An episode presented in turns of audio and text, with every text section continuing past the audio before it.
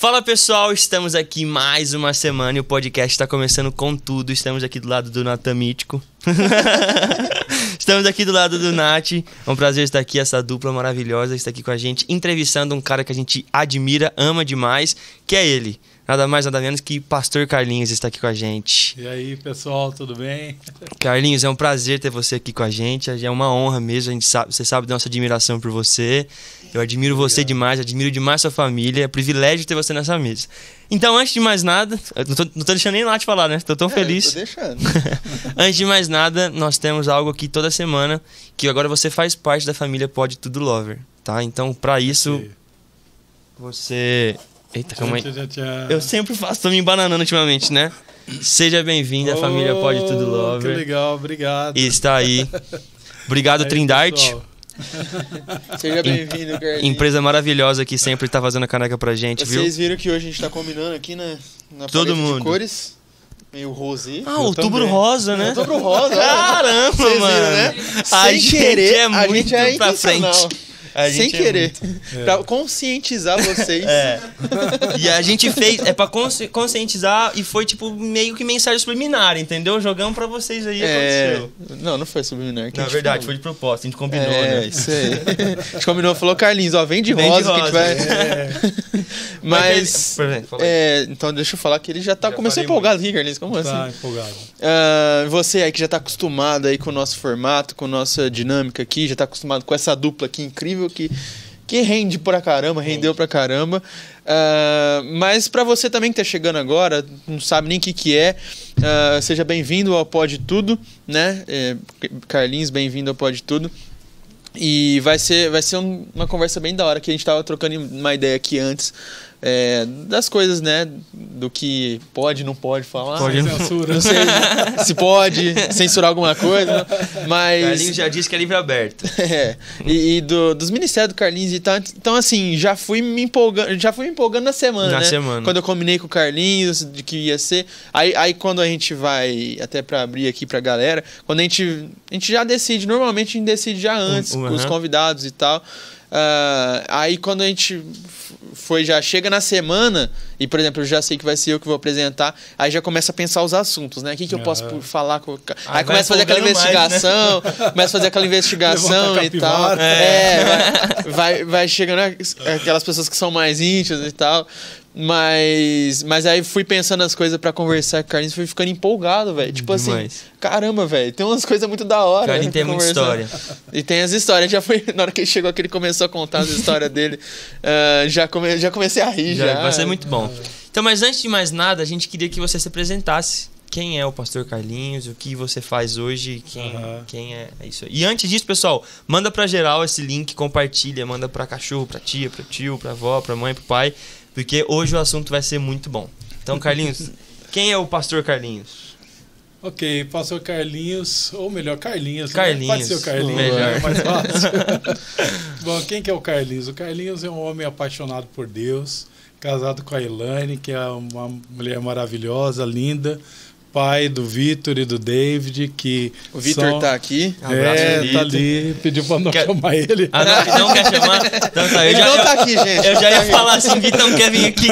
Então o Vitão só tá aqui com a gente, tá assistindo ali, mas tá ali, gente. que é, é assim a alegria, né? Os dois são a alegria das nossas vidas e exerço um ministério na comunidade cristã já há bastante tempo. Comecei cuidando de adolescentes, né? Foi muito legal uhum. esse processo e aí a gente foi crescendo junto com os nossos discípulos, né?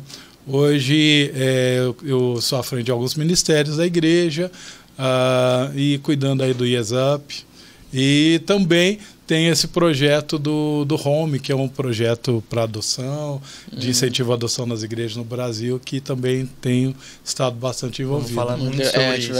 Ah, legal. É, a maior muito. parte do, dos assuntos que a gente pensou aqui hoje é bastante sobre isso, né? E ah, a galera... Legal.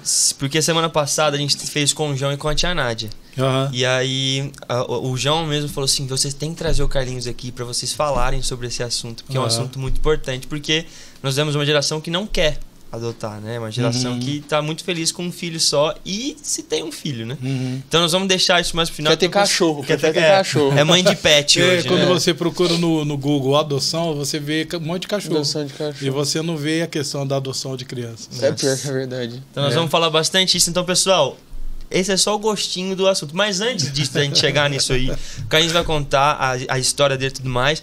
Mas nós queremos saber, Carlinhos, como foi o processo da sua conversão e como. Mas, Pode só, falar, só um minuto. à vontade. Pra galera. A galera! Tá, a galera. a galera que tá assistindo a gente, vão mandando perguntas, Sim. porque ah, vocês já, já, sentiram o gostinho aí, né? Do que vai ser, dos assuntos que, que a gente vai. Natural, prefiro. Que a gente vai conversar aqui com o Carlinhos e que tem muita coisa legal pra gente conversar. Então vamos mandando perguntas. A melhor pergunta que você tiver aí, já vai mandando desde uhum. agora, que a nossa equipe vai separando e a gente vai mandando aqui. Ah, por exemplo, ah, tamo nesse assunto aqui. Aí a gente solta, a equipe já passa, a nossa equipe. É, mais ou menos aí, boa.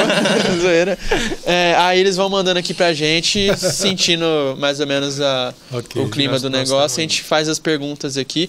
Ou deixa pro final, né? Aí no final tá. a gente faz um monte de perguntas. Mas já, vai, já vão mandando aí, beleza? Então. Agora pode ir. Tá Agora falar da conversão. Fala da sua conversão e já, já engata como você chegou aqui na como comunidade eu cheguei cristã. na comunidade cristã. Isso. É, com a versão curta ou a versão. a forma que você, estendida, você, tem, você tem o tempo que você a quiser. Estendido, que eu sou meio detalhista. Uh, bom, a minha conversão foi muito interessante, porque meus pais já eram convertidos, né? Eles eram uh, já cristãos, mas nós mudamos para um bairro um pouco mais distante e meu pai acabou se desviando e minha mãe manteve ainda na fé. Eu acho que eu devia ter mais ou menos uns nove anos de idade quando eu tive uma experiência que eu considero tenha sido a minha conversão, né? Uhum. Porque assim, você vivendo sempre, né, no, no, num contexto cristão, família cristã, aí você fala, ah, eu não sei quando que foi. No meu caso, eu sei, uhum. porque eu tinha mais ou menos uns nove anos de idade, quando eu acordei para ir para a escola, eu não estava sentindo as pernas e eu não conseguia andar. Aí eu tentei levantar da cama e eu não, não consegui. E aí então minha mãe foi lá, né? Falou, ah, menino, você não vai acordar e tal, né? E aí, é, pensando que eu tava querendo arrumar jeito de não ir pra aula. Não, pô, tô doente, não posso, né? Aquelas miguel, Aquelas crianças, né? Que, que esquentavam, quem nunca, né? Que esquentava o termômetro, põe na boca, mãe, tô com febre. Sim. Aí, ela pensava que fosse isso. Mas aí, quando ela tentou me colocar em pé, eu caí no chão. Então, ela viu que realmente eu não, eu, eu não sentia. Não né, era uma cintura migué, pra, né? é. E aí ela ficou desesperada. Como era um bairro novo e a gente não, não tinha condução, não tinha carro, naquela época meu pai estava trabalhando, a gente não conhecia ninguém, minha mãe falou: Eu vou tentar buscar ajuda. Aí ela me colocou no sofá. Quando ela colocou ali no sofá, eu fiquei pensando, falei, meu Deus, eu nunca vou andar mais, né? Sabe aquela coisa assim, né? Falei, eu Nossa, nove anos, né? Muito, muito novo, né? É, aí o que eu lembrei foi essa frase, né? Do, do que Jesus ele tinha curado coxos. Uhum. E aí, então, naquela hora, eu fiz uma oração, assim, eu acho talvez tão sincera. Eu falei, Deus, eu já ouvi falar que você curou o coxo, que você fez um coxo andar. Eu queria te pedir para você me fazer andar de novo. Né? E naquele momento eu senti meu pé me Uau. mexer. Então eu tive uma experiência é, real com Deus, né? Então, o, o, Jesus da Bíblia, ele passou a fazer parte da minha vida ali na minha uhum. história, sabe? Legal. E aí, quando eu comecei a sentir meus pés, eu falei, uau! Aí eu, eu levantei. No, instantâneo, assim, você fez Foi, essa eu oração, fiz né? essa oração simples, assim, Aham. me, fa me faz voltar a andar de novo. E aí eu senti meu pé mexer, e aí eu levantei e fui brincar. E criança, né? Esqueci, fui Aham. brincar, né? Aí minha mãe chega desesperada. Aí quando ela olha, cadê, cadê você, cadê você, né? Eu tava agachado no chão, já brincando e tal, nem tinha, E nem tava nem lembrando minha que que mãe. foi? Não, não sei. Não sei. Eu só sei que eu não conseguia Aham. andar, mas depois de orar Que eu conseguia. Uau. Né? E assim, eu, eu me lembro o que, que minha mãe fez, né? Pra, como, como ela tentou me colocar em pé e eu caí, ela me deu um banho. Uhum. Para me dar banho, ela ficava assim, me segurando contra a parede e me deu, e deu banho, porque eu não ficava de pé de jeito nenhum. Então, assim, foi um período, sei lá, de uma meia hora que eu fiquei sem sentir o movimento, né? Uhum. E, e aí ela me trocou, me preparou, pôs no, no sofá. Então eu, eu sabia que eu não podia andar e que depois eu pude andar. E aí eu já estava andando, e que vamos procurar médico que nada, né? Pra que Você que lembra da reação da sua mãe? Nossa, minha mãe ficou, ela ficou assim, ela falou: "O que que você está fazendo?" Aí eu expliquei para ela, falou: "Mãe, eu orei para Jesus".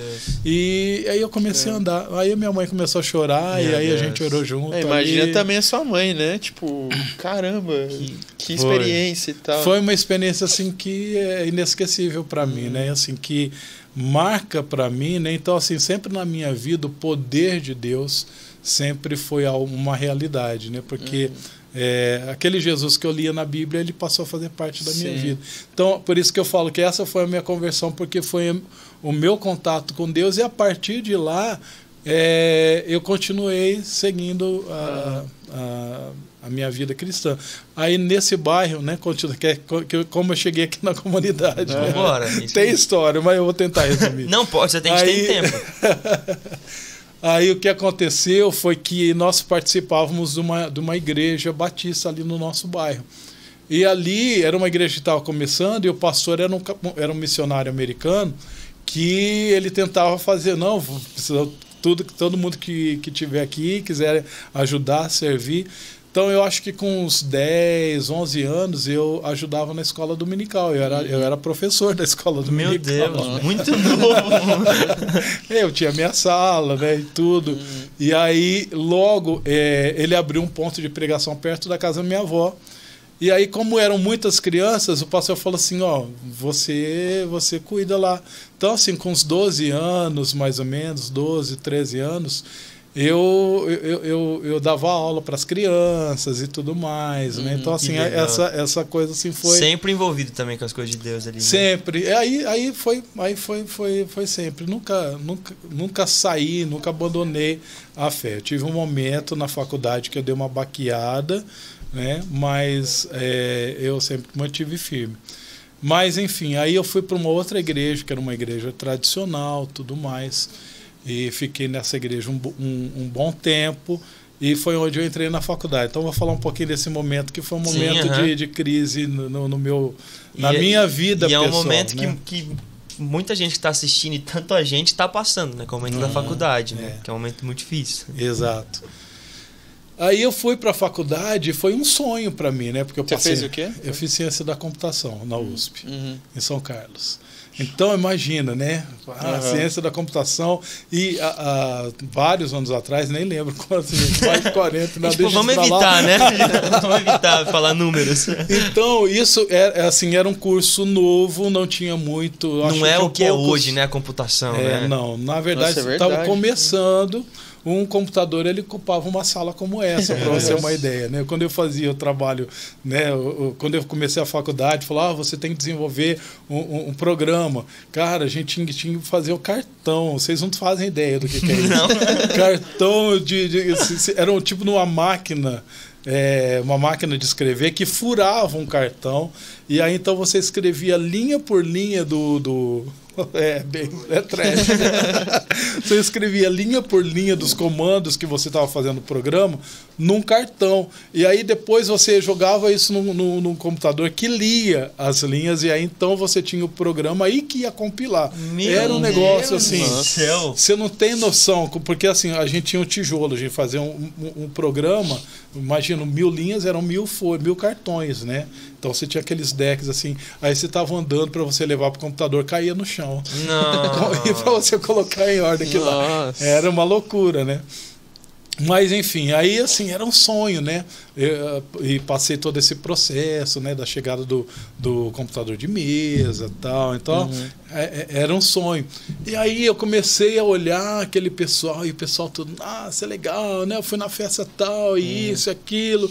E eu falei, nossa, não, não faço nada disso, né? Que coisa assim, mais né, sem graça, né? Minha vida é chata, minha vida é horrível, né? E tô todo mundo feliz e eu não e tal. Aí um dia eu comecei a ficar meio balançado, né? Aí um dia eu, eu resolvi, eu falei assim, ah, eu vou numa festa. O pessoal falou, ah, vai ter uma festa, eu vou, eu vou, eu vou. Aí eu fui, aí eu fui na festa, aí quando chegou lá na festa, eu falei, gente, cadê a festa, né? Porque é, eu tinha uma expectativa do que da diversão, né? É, completamente diferente, né? Talvez até pela visão cristã que eu tinha. Eu falei, gente, mas isso aqui tá muito chato, né? Essa música é horrível, né? Aí chega no fim da festa, os caras chorando, né? Falei, cara, o que, que aconteceu? Não, ele tá bêbado, né? Não, ele tá bêbado, né? Quando ele bebe, ele fica assim. Aí eu falei, credo, isso daí eu não quero, não. Eu pensei que era um negócio legal, né? O cara tá jogado no chão, lá, o outro tá, tá lá vomitando, né? E eu falei, credo, não quero isso. isso daí, Que né? é? Que alegria é essa, né? E o cara, nossa, foi, foi muito legal, fiquei bêbado. Falei, credo, nada a ver, né? Então aí eu me frustrei. Mas ao mesmo tempo, eu estava vivendo, como eu estava falando para vocês, eu vivia numa igreja que era mais tradicional. Então a vida era meio engessada, as coisas engessadas, né? E aí eu fiquei, eu fiquei assim, sabe quando você fica, eu não sou, eu, eu, eu não me enquadro hoje no, no, no que eu estou vivendo como crente, eu não tô, eu me enquadro hoje no mundo, eu não tenho lugar para mim. Sabe quando você fica aquele eterno- uma crise ali de é, identidade. E aí eu Então, fiquei. E nesse tempo, aí eu estava terminando a faculdade, eu, eu conheci um, um, um pastor que estava vivendo um, um tempo de avivamento na vida dele, pessoal, e no- na, na igreja dele. E por uma jesuicidência, ele morava na cidade onde eu fui fazer o estágio. Uhum. Eu consegui um estágio numa, numa, multina, numa empresa eh, nacional de telecomunicações. Aí eu fui para lá e, e eu não consegui achar lugar para ficar. Ele falou: fica na minha casa. Uhum. E esse tempo que eu fiquei na casa dele foi assim muito revolucionário para mim, porque aí eu conheci, eh, eu comecei a, a ver a, os dons do Espírito Santo funcionando na igreja. E era um pouco daquilo que eu acreditava pela experiência que eu tinha Certeza. tido né, na infância e tal. E aí, e aí eu voltei a- a- a buscar Deus. E nesse período aí eu tive uma experiência profunda com Deus, né, É. de, de um avivamento pessoal tal. É, nisso eu conheci a Elaine aqui em Ribeirão Preto, né, nessa igreja né, que a gente estava.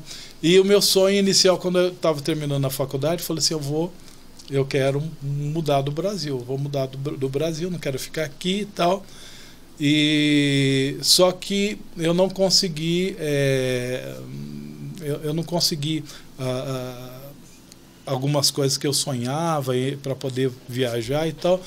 E eu precisava voltar para Ribeirão, né? Depois do, da, da faculdade. É, não tinha conseguido emprego, aí eu consegui aqui em Ribeirão, foi onde acabei, na verdade, conhecendo a Elaine. E Foi nessa, amor à primeira vista. Depois a gente vai contar sobre isso, né? Mas isso daí é, é, um, é uma- um, um espaço à parte ou não? Porque eu tô tentando chegar ainda na Então, comunidade. é, ver- é verdade, esqueci. Nossa, é é verdade. Eu tô tentando chegar na Mano, comunidade. eu tô tão preso na, assim, na história, eu falei, mano, que, eu tô assistindo um filme pra mim aqui. Mas beleza, depois a gente vai contar Eu da ainda não é cheguei, então- a Elaine, gente, foi. A Elaine é só uma mulher que apareceu Então- na- agora então- na É, história. então a Elaine apareceu aí na história Aí antes agora, da comunidade. agora você pode chegar na Foi comunidade. antes, Tá, foi É. antes da comunidade. Então eu vou, eu, eu chego na comunidade ou Chega na Elaine? comunidade Não, primeiro. che- vai, vai, vamos na ordem. Vamos na comunidade, depois a gente vai pra Elaine. Tá. Aí, aí dentro disso, né, de- dentro dessa experiência que eu tive de um avivamento pessoal, eu já não cabia mais naquela, naquela igreja que eu estava Aham. vivendo. E aí eu já estava namorando a Elaine e eu fui, eu, eu fui buscar em Deus uma experiência, né? Falei, bom, e agora, o que, que eu faço? Eu era líder de jovens daquele ministério.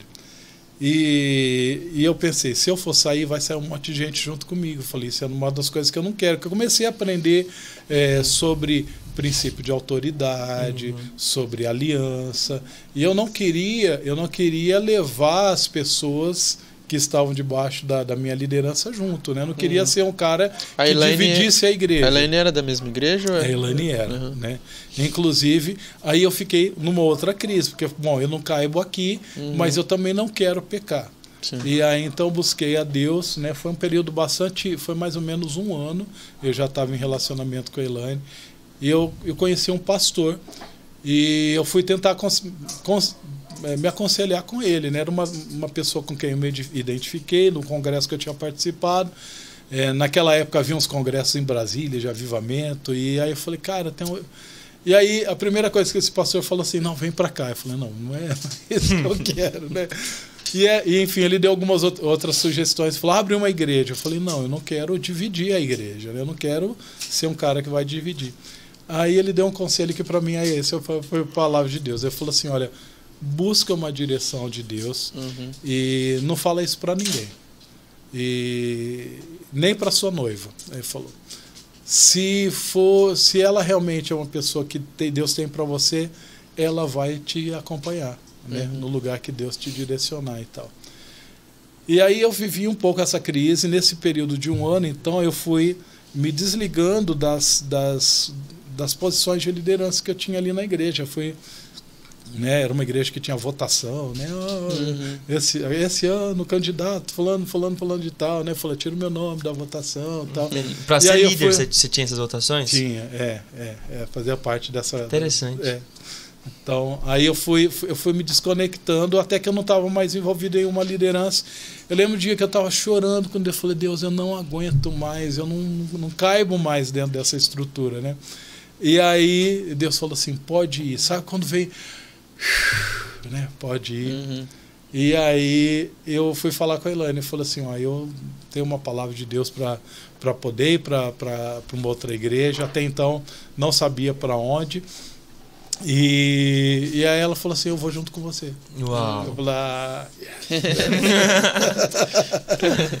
ela me ama, né? Porque o pastor falou assim: se ela te ama, ela vai te seguir. Né? Uhum. Eu falei, ah, ela me ama, ela me ama. Porque tanto eu quanto ela, nós estávamos há bastante tempo já nessa igreja, né?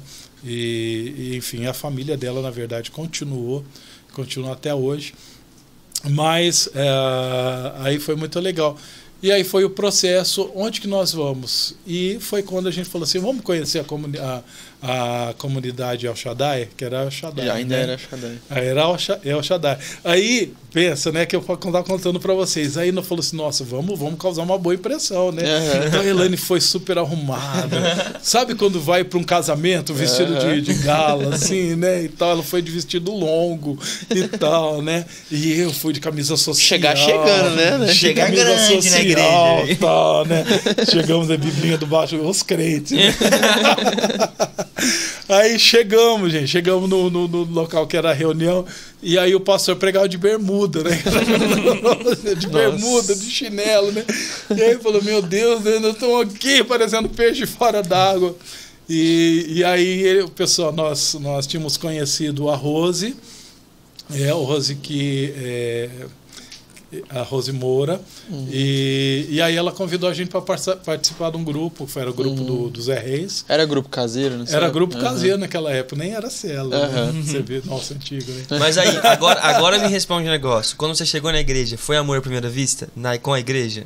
Ou você ficou meio tipo, o que, que tá acontecendo? Não, fiquei chocado, porque pensa bem, né? Um cara que vinha de uma, de uma igreja, igreja super. É, tradicional. Né, era um chocado, um chocado assim, poxa, não, é tudo meu. Mas era um, e, e ao mesmo tempo, poxa, tem um negócio bom uhum. aqui.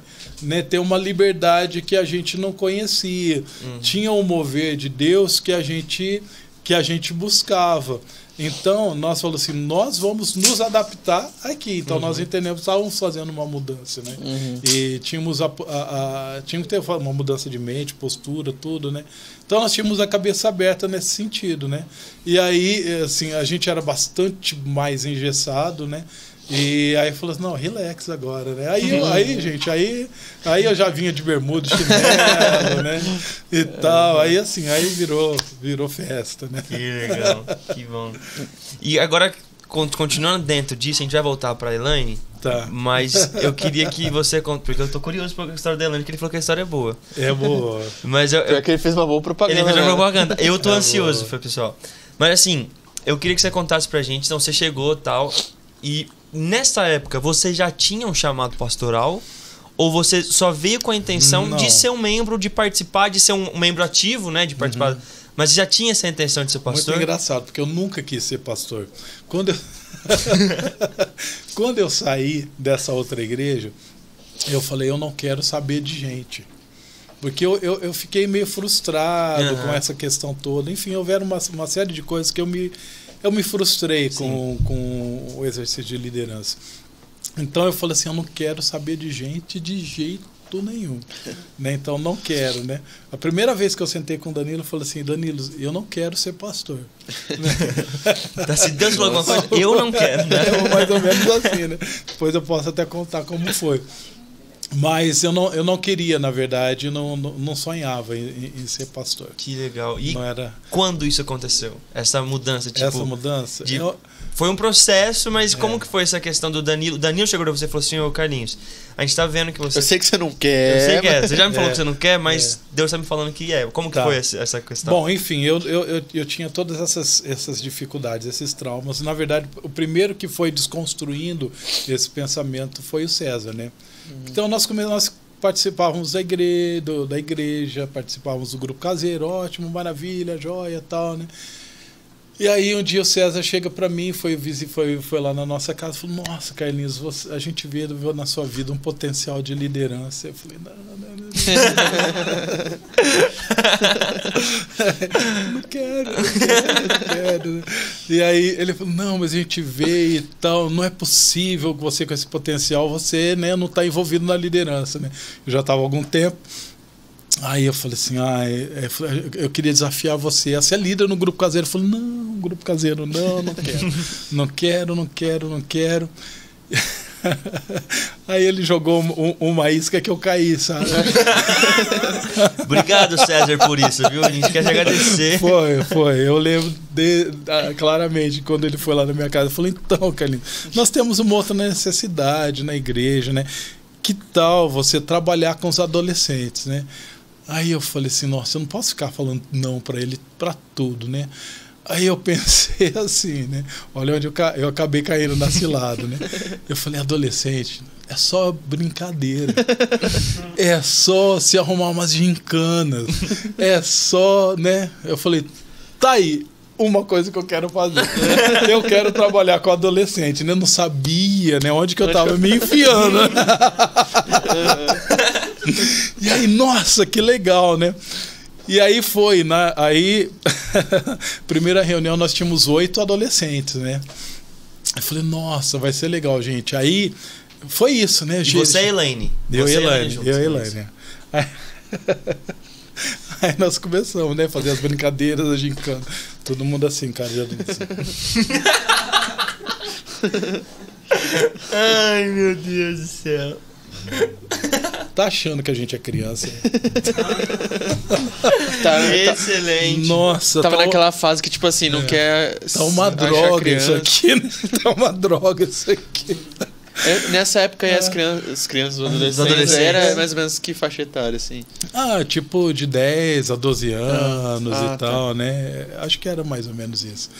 Aí eu falei, nossa, meu, que onde que eu fui amarrar o meu burro, né? e aí eu, eu falei, não, eu não posso me dar por vencido. Eu falei, eu tenho que dar um jeito, né? Eu falei que eu ia. E aí foi onde eu, eu tentei eu tentei encontrar um caminho, né? Aí eu fui ler, fui estudar e tal. E aí a gente começou a trabalhar com esse, com esse grupinho de, de, de, de- era, cri- eram crianças, né?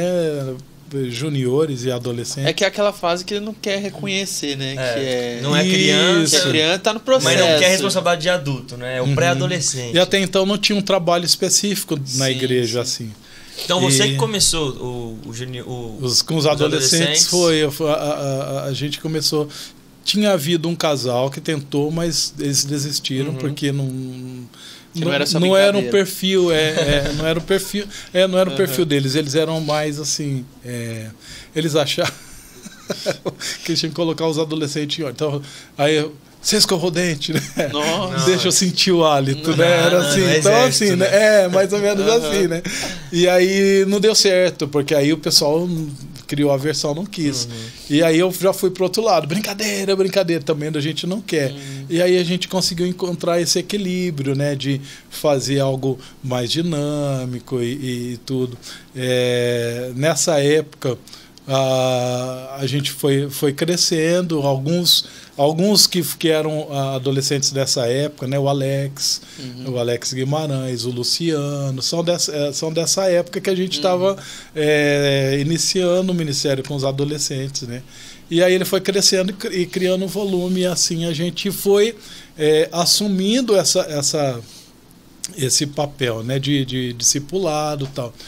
E aí, enquanto isso, eu estava trabalhando, estava trabalhando na USP, e chegou uma oportunidade de eu ir para Brasília. É, e era um concurso que tinha que prestar. E eu no dia, último dia de fazer a inscrição para esse concurso, eu perdi a data. Nossa, eu fiquei, ai, a oportunidade que eu tenho, que meu sonho era ser rico. É verdade, o sonho, o, o propósito meu de vida era ser rico. Eu quero ser rico morar nos Estados Unidos, né? Então por isso que eu não queria ser pastor. Entendeu? eu fugia. Porque não dava pra ser. As contas não batia. Ser pastor no Brasil, Não rico nos Estados batia, Unidos. né? Não deu certo. E aí eu falei, não, eu quero ser rico e tal. E eu tinha uma profissão boa, né? Como analista de sistema, não tinha muitas pessoas no, no, eh, no mercado. E aí eu lembro que ah, uma vez. Aí eu fui- fiquei muito mal, fiquei muito mal. Falei, nossa, perdi a oportunidade que eu tinha do emprego, do jeito que eu queria e tal. E aí eu fui falar com o Dani. Eu fui chorando falar com o Dani, assim, nossa, Dani, eu não né? Eu, eu, não- eu não, não deu certo. Aí Danilo, né, daquele jeito, sempre muito objetivo, prático, falou assim: tudo bem, meu filho. Essa dor é uma dor de um parto. Eu falei assim, parto do quê? Ele tá falando, tá nascendo algo novo. Eu falei, não, ele não tá falando que eu, que eu quero que, que eu vou ser pastor. Né? Eu fiquei tão ofendido com aquilo. Eu fiquei tão ofendido, né? Ele falou, não, ele tá querendo dizer que eu vou ser pastor. É né? isso mesmo, eu É. quero ser rico nos Estados Aí, Unidos. ele, ele tá, ele tá, tá jogando água no meu plano, né? Ele tá jogando água fria, né? No, em todo o meu projeto. Não, não, não. Aí eu fui para casa, mas olha, eu não conseguia dormir. Ficava pensando no que o Danilo falou. Não conseguia dormir, não conseguia dormir, não conseguia dormir. Passei praticamente a noite em claro naquela ali, pensando. Eu falei, será que o Danilo estava querendo falar isso? Não, eu preciso tirar isso a limpo, porque isso está isso tá me, né, me perturbando. De manhãzinha, eu escrevi para ele e falei assim: olha, Dani, eu preciso conversar com você daquilo que você falou comigo. E aí, é, aí ele falou assim: olha, ao meio-dia eu vou estar aqui na igreja. Eu falei: então tá. Eu saí ao meio-dia do serviço, passo aqui e converso com você, né? Aí eu já cheguei, né, conversando com ele assim, né? Eu, eu sempre fui muito assim, eu, muito direto para falar, né? E, e com as pessoas falaram, Dani, você falou aquilo lá, você não tava falando que eu quero, que, que, que eu tenho um chamado para pastor, né? Você não tem, porque eu não quero, eu não quero ser pastor, então, por favor, né? Aí ele olhou para mim, né, aquele jeito dele assim, e falou assim, Carlinhos, se você não é o pastor, eu não sei para que, que você presta. Muito bom. Achei excelente. aí, aí, aí que eu fiquei, falei, "Mas como isso? Mas eu não quero, né? Eu falei, eu não quero ser pastor. aí Dani falou assim: calma, calma, entenda uma coisa. A vontade de Deus, ela é boa, perfeita e agradável. Então, se é a vontade de Deus para você, então vai ser bom para você. E ela vai ser perfeita, vai se encaixar na sua vida, vai se encaixar no seu ministério e você vai ter prazer, você vai querer ser pastor. Então, eu não estou falando que você vai ser pastor hoje, mas eu vejo que você tem um, um- um perfil um chamado pastoral. Só que vai acontecer o seguinte: ainda você não é um pastor, mas vai chegar um tempo que você vai querer ser pastor. E quando você chegar para mim e falar eu quero ser pastor, eu ainda vou falar para você, espera. Uhum. Falou assim, porque você vai querer. Deus não vai, nunca vai fazer na nossa vida alguma coisa que seja contra a nossa vontade. Uhum. Deus nunca vai nos obrigar. Mas vai chegar um momento que você vai desesperadamente querer, você vai chegar para mim e falar assim: Eu quero ser um pastor. Uhum. E aí eu ainda assim vou falar para você: Agora você espera. Uhum. aí essa palavra foi uma palavra de sabedoria para mim, porque eu entendi assim: bom, eu não quero ser pastor, então isso nunca vai acontecer. Pronto, resolvi minha vida. Pronto, resolvido. Deus não né? faz aquilo que eu não quero, então. Tranquilo, tal, enfim. E aí, e aí isso, isso Você é tranquilizou. Estados Unidos. isso tranquilizou no meu coração. E aí, é, aí eu continuei seguindo o meu ministério, cuidando dos adolescentes, né? Enfim, é, e até que até a mudança na minha até a mudança pode ser até aí? Pode ser. Aí é muito interessante que aí eu, eu comecei a. Eu tive um contato com o pessoal da Jocum. Eles até foi muito engraçado que eu trabalhava no, ali no HC e tinham bastante nordestino, né? Algumas, algumas é, residentes que eram do Nordeste. E tinha uma amiga minha que ela era nordestina que eu vivia tirando sarro, eu ficava imitando ela, falando, né? Oxe, como é que você tá, menina? E tal, né? E, e aí a gente ficava falando assim, né? No telefone, tirando sarro. E aí um dia, né, essa irmã do Nordeste ligou e eu pensei que era minha amiga, né? Nossa. Aí eu falo assim, assim, ela ela começou a ligação assim, você não você não sabe quem tá falando. Oxe, eu sei sim. e eu pensava que eu tava falando e eu comecei a falar com sotaque de nordestino com ela e tirando sarro. Ah, você não gostei de É, entender. fulana de tal. Ela falou assim, não. Eu sou cheio de dar fora, assim, sabe? Deus, e agora? Eu continuo falando que sotaque nordestino. Agora vai. Ou eu falo normal agora. Aí a, minha, a pessoa nunca tinha ligado. A moça tá achando até hoje que o Carlinhos é nordestino. Aí eu falei, eu vou fazer o meio termo. Eu vou fazer no meio termo, vou me converter na Paulista. No meio da ligação. Pra ela não ir percebendo Solta assim, uns oxi do nada e vai soltando. tão Meu Deus. nitidamente, né? Então ela foi. Aí eu fui, eu fui, eu fui diminuindo, né? Fui tirando o bichinho.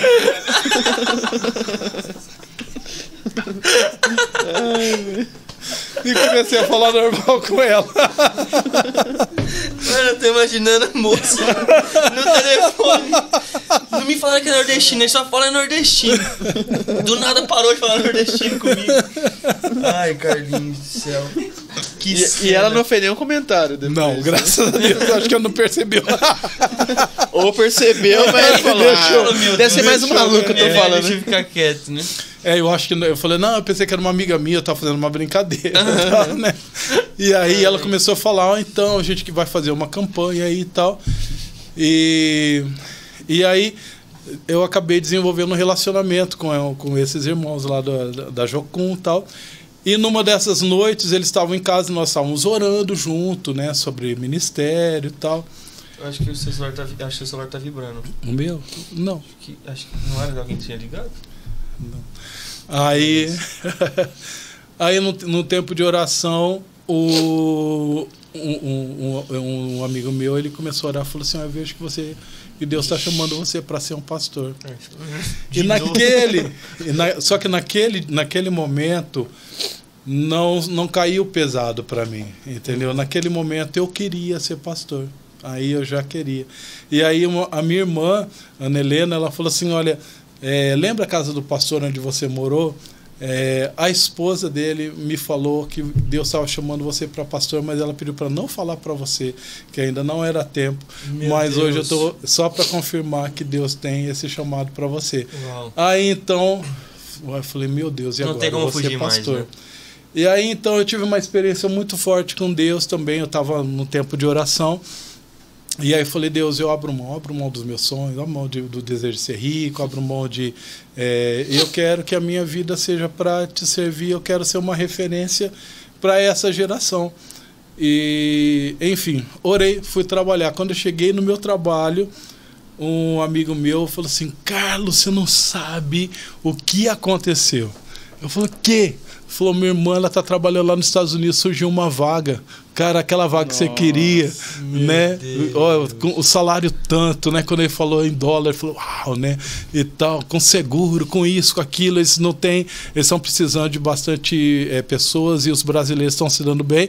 E a minha irmã trabalha lá, então ela vai conseguir essa vaga para você. Meu Te interessa? Deus. Eu falei, você chegou um dia atrasado. Agora Nossa. não me interessa. Não, você não está entendendo, tá? Eu falei assim, cara, não.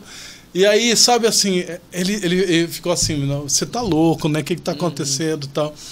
Mas aí eu, eu tava em paz. Eu falei assim, não, eu, eu, eu tenho outro chamado agora, né? Eu tenho outra prioridade. Uau.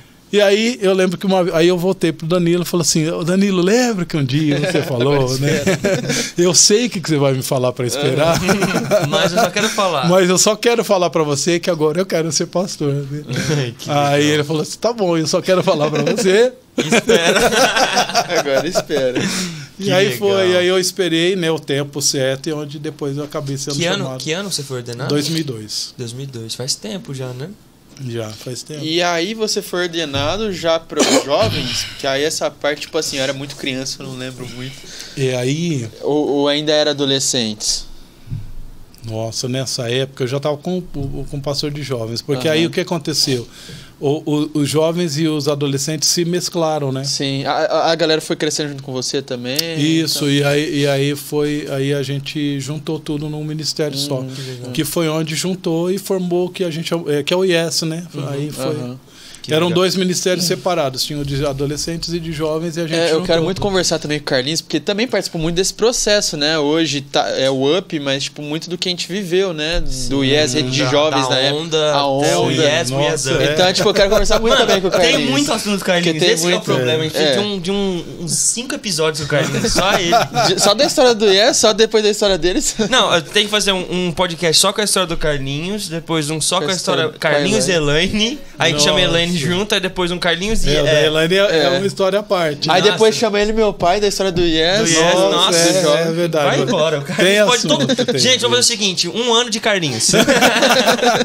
Toda semana vai Fechar o contrato com ele. Gente, mas assim, o que, era, o que foi mais engraçado dentro desse período aí foi quando a gente entrou nos, no mover de encontro, encontro com Deus. Hum, Nossa, teve, aconteceu muita coisa Visão bacana. celular também, né? É, mas aconteceu muita coisa assim bacana, porque aí é, os jovens começaram a ser despertados na liderança, né? Então, nós fazíamos sempre os encontros por macrocelo. Então, tinha a minha macrocelo, Sim, eu fazia verdade. o encontro com a minha macrocelo. Então, quem pregavam eram os meus discípulos, quem faziam... Isso a, foi despertando a... algo É, deles. e aí e, e era muito gostoso, né? A gente fazia, e a gente desenvolveu bastante amizade. Nossa, gente, quanta história que tem nos encontros, né? Uhum. Eu acho que já deve ter saído aqui a história do seu pai orando pelo cara, uhum, né? É. Já, já saiu, né? Da, de, é, da, do, da, perna. Não, da não, perna, da, contou, contou, contou. Da perna. Da perna que ele orou pela perna errada. É, é. Mas tinham muitas outras histórias, cara. Ele contou não tem essa noção, né? Contou, no que ele veio. Ah, conta. Ah, acho que o André deve ter contado as histórias de libertação, mas tem uma que eu acho que não deve ter contado. Conta, assim, conta. Muito legal que acontecia naquelas épocas. Gente, já. tinha muita, muita história assim, né? Aí eu, eu, eu falo o nome, não, eu não vou falar o nome não, pra, né? Não, vou falar, todo mundo sabe que é o Robertinho. Alô, Robertinho! Gente, o Robertinho, ele era o cara assim, cheio das, das, das histórias, assim, né? É, é hilárias e únicas, né? Eu lembro que uma vez a gente estava orando e, e, e, e, aí é, naquele, numa ministração a vida não é só sexo, drogas e rock and roll e, e aí então fomos orar, ministrar e aí foi orar pelas pessoas, né, que tinham algum tipo de brecha na, na área de música e tal. E aí um cara endemoniou lá. Quem é você, demônio? Ele falou, Martinho. Esse demônio é novo, hein? Aí, então, né? Aí o, o Robertinho, Martinho da Vila.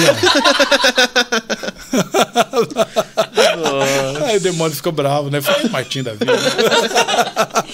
vida. Eu conheço o demônio Aí do ele- Martim, não. Martim Pescador. Era, é É, sério era o demônio. é. Aí, aí a gente fala assim: Nossa, Albertinho, já pensou você mudou de orar? Falou assim: Eu saio, mas só saio devagar. Devagar, devagar, devagarinho. Nossa. Imagina, Olha o nível. imagina as resenhas da época, Nossa, né? tá de Não, sacanagem. teve uma situação também, foi muito engraçado. né? O cara, um cara ele era homossexual, e aí manifestou a pombagira e tal, né? E aí o cara, sai! Aí o demônio falou, ai, seu grosso. pede, pede com educação que eu saio. Então sai, por favor. Então, por favor, demônio, se retire. Que com educação? Que você vai sair mesmo. Ai, que grosso, Então, é tio. excelente, mano. Tá maluco. Tinha umas coisas assim muito engraçadas. Ah, a última que eu quero lembrar aqui, né, que, que assim da, da nossa equipe, a gente toda primeira noite a gente contava a história dos, dos encontros Passado. passados, né, Aham. pra gente lembrar. Eu lembro uma vez a gente tava e era aquela coisa, a gente ria, ria, ficava ali se divertindo e tal. Só que na, é, na, primeira noite a gente anunciava o pacto do silêncio pro pessoal. Então a gente colocava todos os encontreiros, encontristas para dormir e a gente fazia a nossa reunião, né? E aí nós estávamos numa chácara que era mais ou menos pequena, né? E aí começamos, né? O pessoal já tinha ido dormir, aí começamos a conversar e tal, tal. E aí foi, foi subindo e todo mundo rindo. Aí todo mundo. Aí de repente, quando a gente olha ali na porta, tinha um um encontrista. Eu falei, eu posso ficar aqui, tá mais divertido. Pra falar não pra ele agora. Infelizmente, Não, não, não, não, não, Tá não correto. Nossa, mas é foi, mas foi uma, uma época que a gente criou bastante amizade, bastante conexão, né? E a gente foi crescendo juntos, né? Então foi, Foi muito legal. desenvolvendo discipulado. E também, onde com- muitos se, acabaram se formando, né, para o Ministério Alessandro. Muita, Sim, muita eu- gente que já foi seu discípulo, né? Hoje se torna, se torna, tá se tornando, pas- se tornando pastor, né? O Luciano É. agora. o próprio Gu, né? O Gu O Gu? Rodrigues já foi discípulo seu, não foi? Não, o Gu não, Porque o ele do, falou. o do João ele- André. não, porque olha aqui, ele falou no, aqui no comentário. Então não foi, mas isso é, isso é importante. Sim, na verdade, o Gu, o Gu, Carlinhos, você é importante. é, não, o Gu, Eu não tô me mentindo, não. Não, eu vi que ele comentou, É que- que ele comentou um negócio que o Olha, ele Gu- comentou assim.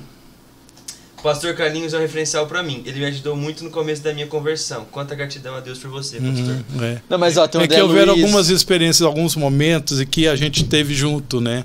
Entendi. Ministrando, Ah, então foi enfim. mais ou menos. É.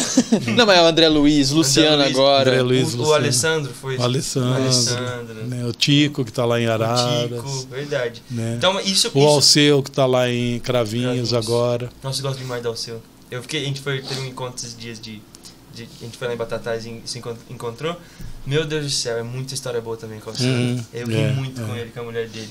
Mas você mesmo, você acha ah, que essa, essa fase que você viveu com os seus discípulos é, é extremamente relevante para essa, pra essa fase que estão vivendo hoje, como líderes, pastores? Sim, eu acho que sim. Porque você realmente teve esse, esse contato.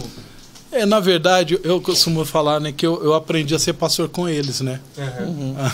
Eu falo isso, eu falei, eu, eu treinei ser pastor com vocês, né? Então eu errei muito, Sim. né? Acertei em algumas áreas, né? Mas ah, Deus me deu o privilégio de, de ter um grupo de amigos, não só uma, uma- Então a gente sempre foi muito amigo, sempre foi muito é, é, parceiro, né? Tá sempre junto. Então havia uma certa liberdade de tratar e eles também tinham esse coração muito aberto para serem tratados, quererem crescer, né? E enfim, aí Deus foi fazendo na vida deles à medida que eles foram abrindo né, o coração. Que legal. Então, antes da gente sei coração, passa muito rápido. Já passou 50 minutos de Ó. conversa. Mas eu quero que você conte pra gente, então, agora a questão da Elaine. Nós, você Da deu uma, uma resumida aí na, É, até agora agora. tem que contar, já Já, é chegamos aqui. A história, até agora nós chegamos. O Carlinho já é pastor. Mas agora a gente vai voltar um pouquinho pra entender como que foi esse A processo com a Elaine. Ah, a Elaine foi um caso assim, né? À parte, né? E eu, eu, eu, é, eu fazia parte dessa outra igreja já há algum tempo. E aí eu olhava para ela, né? E assim, poxa, né? Todas as moças da igreja eu só, só, só conseguia enxergar ela, né? Aí, sabe quando assim, todas têm um defeito, né? Mas ela é. né, o jeito dela, né? Era a pessoa que me atraía. Mas eu sempre fui muito tímido, muito reservado, né? Eu sempre, né, parece que não, mas eu sou tímido, né? Eu uhum. sou mais é, na minha tal. Então, às vezes o pessoal fala, não, o carinha é bravo, não, eu sou tímido, né? e aí, à medida que eu tenho, assim, mais liberdade, então aí eu vou é, eu vou caminhando. Eu estava até compartilhando, contando para o Vitor, né? Como que foi e tal, né? Para ele, porque ele também tem, tem, ele é um pouco mais tímido assim, né? E eu falei assim, cara, eu, eu era muito mais tímido que você, né? Então, assim, hum. o Vitor é, tá bem mais à frente de mim, né? Eu tinha muita dificuldade de fazer amizades e tal. Então, imagina chegar perto da mulher que eu me interessei, né? E eu olhava e falava assim, nossa, mas assim, ela é uma mulher bonita. E tinha os caras que eram mais bonitos que eu, né? e aí essa foi a lição, né, que eu, que, eu, que eu aprendi, que eu quero compartilhar com vocês, né? Aquela pessoa que Deus tem para você é ela. Então, assim, não tem, não tem outra, né? Assim, uhum. e, e, se Deus preparou essa pessoa para você, pode ter até um cara super mais bonito, tal, mais rico, enfim, ela vai te amar, né? Aí mas até então eu não sabia, né? Então, então aí olhava, é natural ter essa insegurança, Aí eu olhava e falava, né? nossa, aquele cara lá tem carro, aquele cara lá tem moto, eu não tenho, né? Eu não tenho nada, né? Eu já não tenho aquela beleza, assim. Né? e eu falo assim, meu Deus, né? E, como que vai acontecer? E tinha alguns, algumas pessoas, uns rapazes, que gostavam dela. E um deles bonitão, loiro, de olho claro, né? Não, o, o, o, protótipo do bonitão, né? Não é bonitão, né? Ó. tá tímido né? ele agora. E tal, né? E, e, ele era apaixonadíssimo por ela. Aí eu falei, eu não tenho chance nenhuma, né? Eu não tenho chance nenhuma, nem dela olhar para mim e tal, né? Vocês não eram nem amigos, vocês já eram Éramos, amigos. éramos uhum. amigos assim, mas não com, com bastante proximidade, né? E encurtando a história, né? Aí um dia o, o, o, meu líder, ele chegou e falou assim, Carlinhos, você tá gostando de alguém? Eu... Aquela coisa, quando o líder vai chegar nele. é, né? Você não quer falar o nome. Aí eu falei, ei, Elaine, eu falei. Né, tipo assim, né? Como você sabe? Né? Eu falei, é, por quê? Falou, cara, então vai lá falar com ela. Eu falei, por quê? Porque ela é apaixonada por você. Mas assim, tem um monte de rapazes que tá né, na, na igreja atrás dela, mas ela não, não quer saber de ninguém porque ela só quer saber de você. Eu falei, nossa! Garanhão. Aí eu, e aí ele me falou o nome de três, inclusive um deles foi parar no hospital, né? Quando a, a, ele era apaixonado né? Sério? Ele era apaixonado. Quando, quando a gente começou o relacionamento, ele ficou tão mal que ele foi parar no hospital. Nossa! O Carlinhos orar por ele, né? Lá depois. que isso? Ai, foi, cara. Eu ficou doente de paixão, né? Você vê, né? Estou enfermo de, de amor. Acontece um negócio desse. Eu sou testemunho ocular. Caramba, velho. Mas aí, gente, o cara é o tímido, né? É, é, tímido, né? Eu cheguei pra ela e falei assim, olha. Oi, você gosta gente, de água? Não, gente, gente, ó, assim, ó, gente, Deus me ama mesmo, né? Deus, né? E Deus, ela também, né? E ela, não, e, então, ele me ama porque ele fez ela me amar, né? Porque assim, né? Porque eu acho que nem eu ia querer, né? Vocês vão entender o que, que, eu vou falar. Aí eu cheguei, eu cheguei pra ela, falei assim, eu queria conversar com você. Ah, é? Quando? Falei, ah, vamos conversar ali. Tinha uma salinha da igreja, falar na igreja, gente, que eu fui falar com ela, né? Uhum. Aí então entrando numa salinha de aula ali e tal, né? Aí eu, só nós dois, imagina, né? Aí. travei. Não. Não falou nada? Não. Falei, mas eu falei a coisa mais idiota que o cara podia falar, né? ele falou? ah, eu tô com medo. Aí, garoto, só aprende. Aí eu já contei pra ele. Aí eu falei pra ela assim: Então, eu tô sabendo que você quer falar alguma coisa pra mim.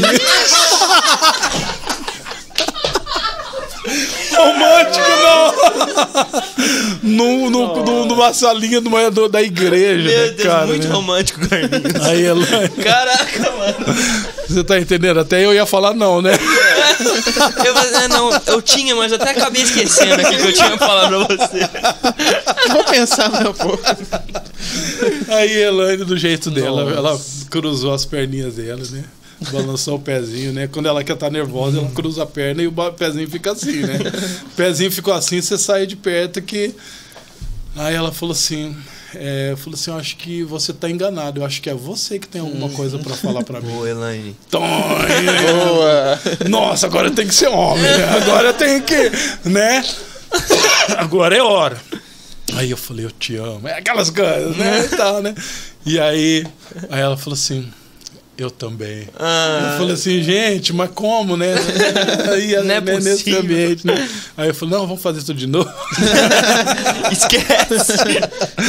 Então foi meio, foi, não foi nada romântico, gente, né? Então por isso que eu falo, nossa, tá vendo como que Deus me ama, né? Porque provavelmente ia morrer solteiro, dependendo da minha lábia. Mano, eu gostei muito E dessa. com tanta Então, gente, e com sabendo. tanta gente bonita, né, que gostava dela e tal, né? E ela olhou pra mim ela me amou, gente. Ah, amor tinha incondicional. Mano, gostei muito dessa. Fiquei sabendo que você tem uma coisa pra me contar. Essa é boa. Ma- É muito boa. Como não se apaixonar por um cara desse, mano? Tá de sacanagem, mano. Muito bom, mano. Muito bom. Muito bom. Nós vemos assim, realmente você que viu, Deus, ele uniu os propósitos Não da foi? vida. Porque senão. Eu morri solteiro. É muito de Deus mesmo. isso aí. Ai. E aí, como foi esse processo? Porque lá era era uma outra visão, né? era, um Era. era uma outra visão. Era. Como foi esse processo? Vocês começaram a namorar logo em seguida? Vocês saíram namorando de lá ou não? Não, então, aí. é, eu sempre tive um, um- um- algo assim que eu queria um relacionamento para casar. É, eu queria buscar um padrão, e naquela época não tinha um padrão nenhum, né? Aí eu fui procurar o pastor da, da, da igreja, né? E eu fui falar com ele. E aí eu falei assim, então, pastor, né? Eu, é, eu, eu queria namorar a Elane e tal. O que, que você me diz? Ele falou, case logo. Foi isso que ele falou, nada. Não deu orientação. Eu falei, mas é, é, a gente não fala nada, a gente não tem nenhuma orientação tal, né? Então, nós fomos buscar lendo e, e tudo mais. E aí, depois, indo para a comunidade, o nosso relacionamento se en- entrou dentro de um, de um padrão de relacionamento que já, Vocês na já verdade, casaram aqui. casamos lá na comunidade. Vocês chegaram noivos aqui, como você tava Chegamos contando antes. noivos, é. Que legal. E como, agora eu quero saber, como que você pediu ele em casamento? Foi mais romântico ou você chegou Já tinha- sabendo Não, que você tem? aí eu, já, aí eu já tava pisando em terreno seguro, né? Aí eu já tava, aí eu tive que falar com o pai dela. Aí é que foi o X da questão, né? É Então, eu fiquei tenso. É um sabendo que sua negócio filha de você chegar. Passei por isso É, recentemente. é de você é chegar. E aí o que aconteceu foi o contrário, que o pai dela não queria falar comigo. Nossa. Né? Então quando eu fui falar com ele e tal, né? Cheguei ali na casa, né? Aquela coisa assim, você vai chegar. "Ah, não, não, você não precisa falar comigo, não. Eu Falei, nossa. aí, na verdade, prepararam um jantar pra gente Não ficar. teve que matar gambá igual meu pai, não. Não, Meu pai teve que Meu pai teve- Acho que Meu, meu, pai meu- teve que matar gambá pra conquistar. É. Meu sogro era muito sisudo, muito fechado e tal. Aham. Mas aí eu acho que ele não queria, assim, conversar sobre o assunto. Não sei se mexia com ela, a filha mais velha e tal. né? Mas aí eu fui, aí eu já, já tava mais seguro, já fui, não, mas mesmo assim eu quero conversar com você e tal, tal, tal, tal, tal. Aí marcou um, um jantar, né? Marcou um jantar, aí foi e tal, né? Pra casar e Uhum. tudo, né? Ah, aí chegou na mesa todo mundo, e aí todo mundo assim, né? Você tá, eu tô aqui, né? Uhum. Aí todo mundo assim, né? Todos os olhos aqui, né? Nossa, que E nervoso. você, né? Todos, né? E aí assim, E aí? né? Fiquei sabendo que você tem um negócio pra falar? Aí ele levantou, todo então, gente. mundo, né? Todo mundo. Aí, aí é, eu falei, aí eu queria falar. Aí ele falou: Não, não, de- depois, depois do, do jantar, depois do jantar. Né? Então ele não deixava eu falar. né? Oh, meu Deus. Então aí, Mas aí depois você conseguiu aí depois, vencer. aí depois do jantar jantou. Aí eu falei, né? E tal, ele liberou, tranquilo. A gente fala, não.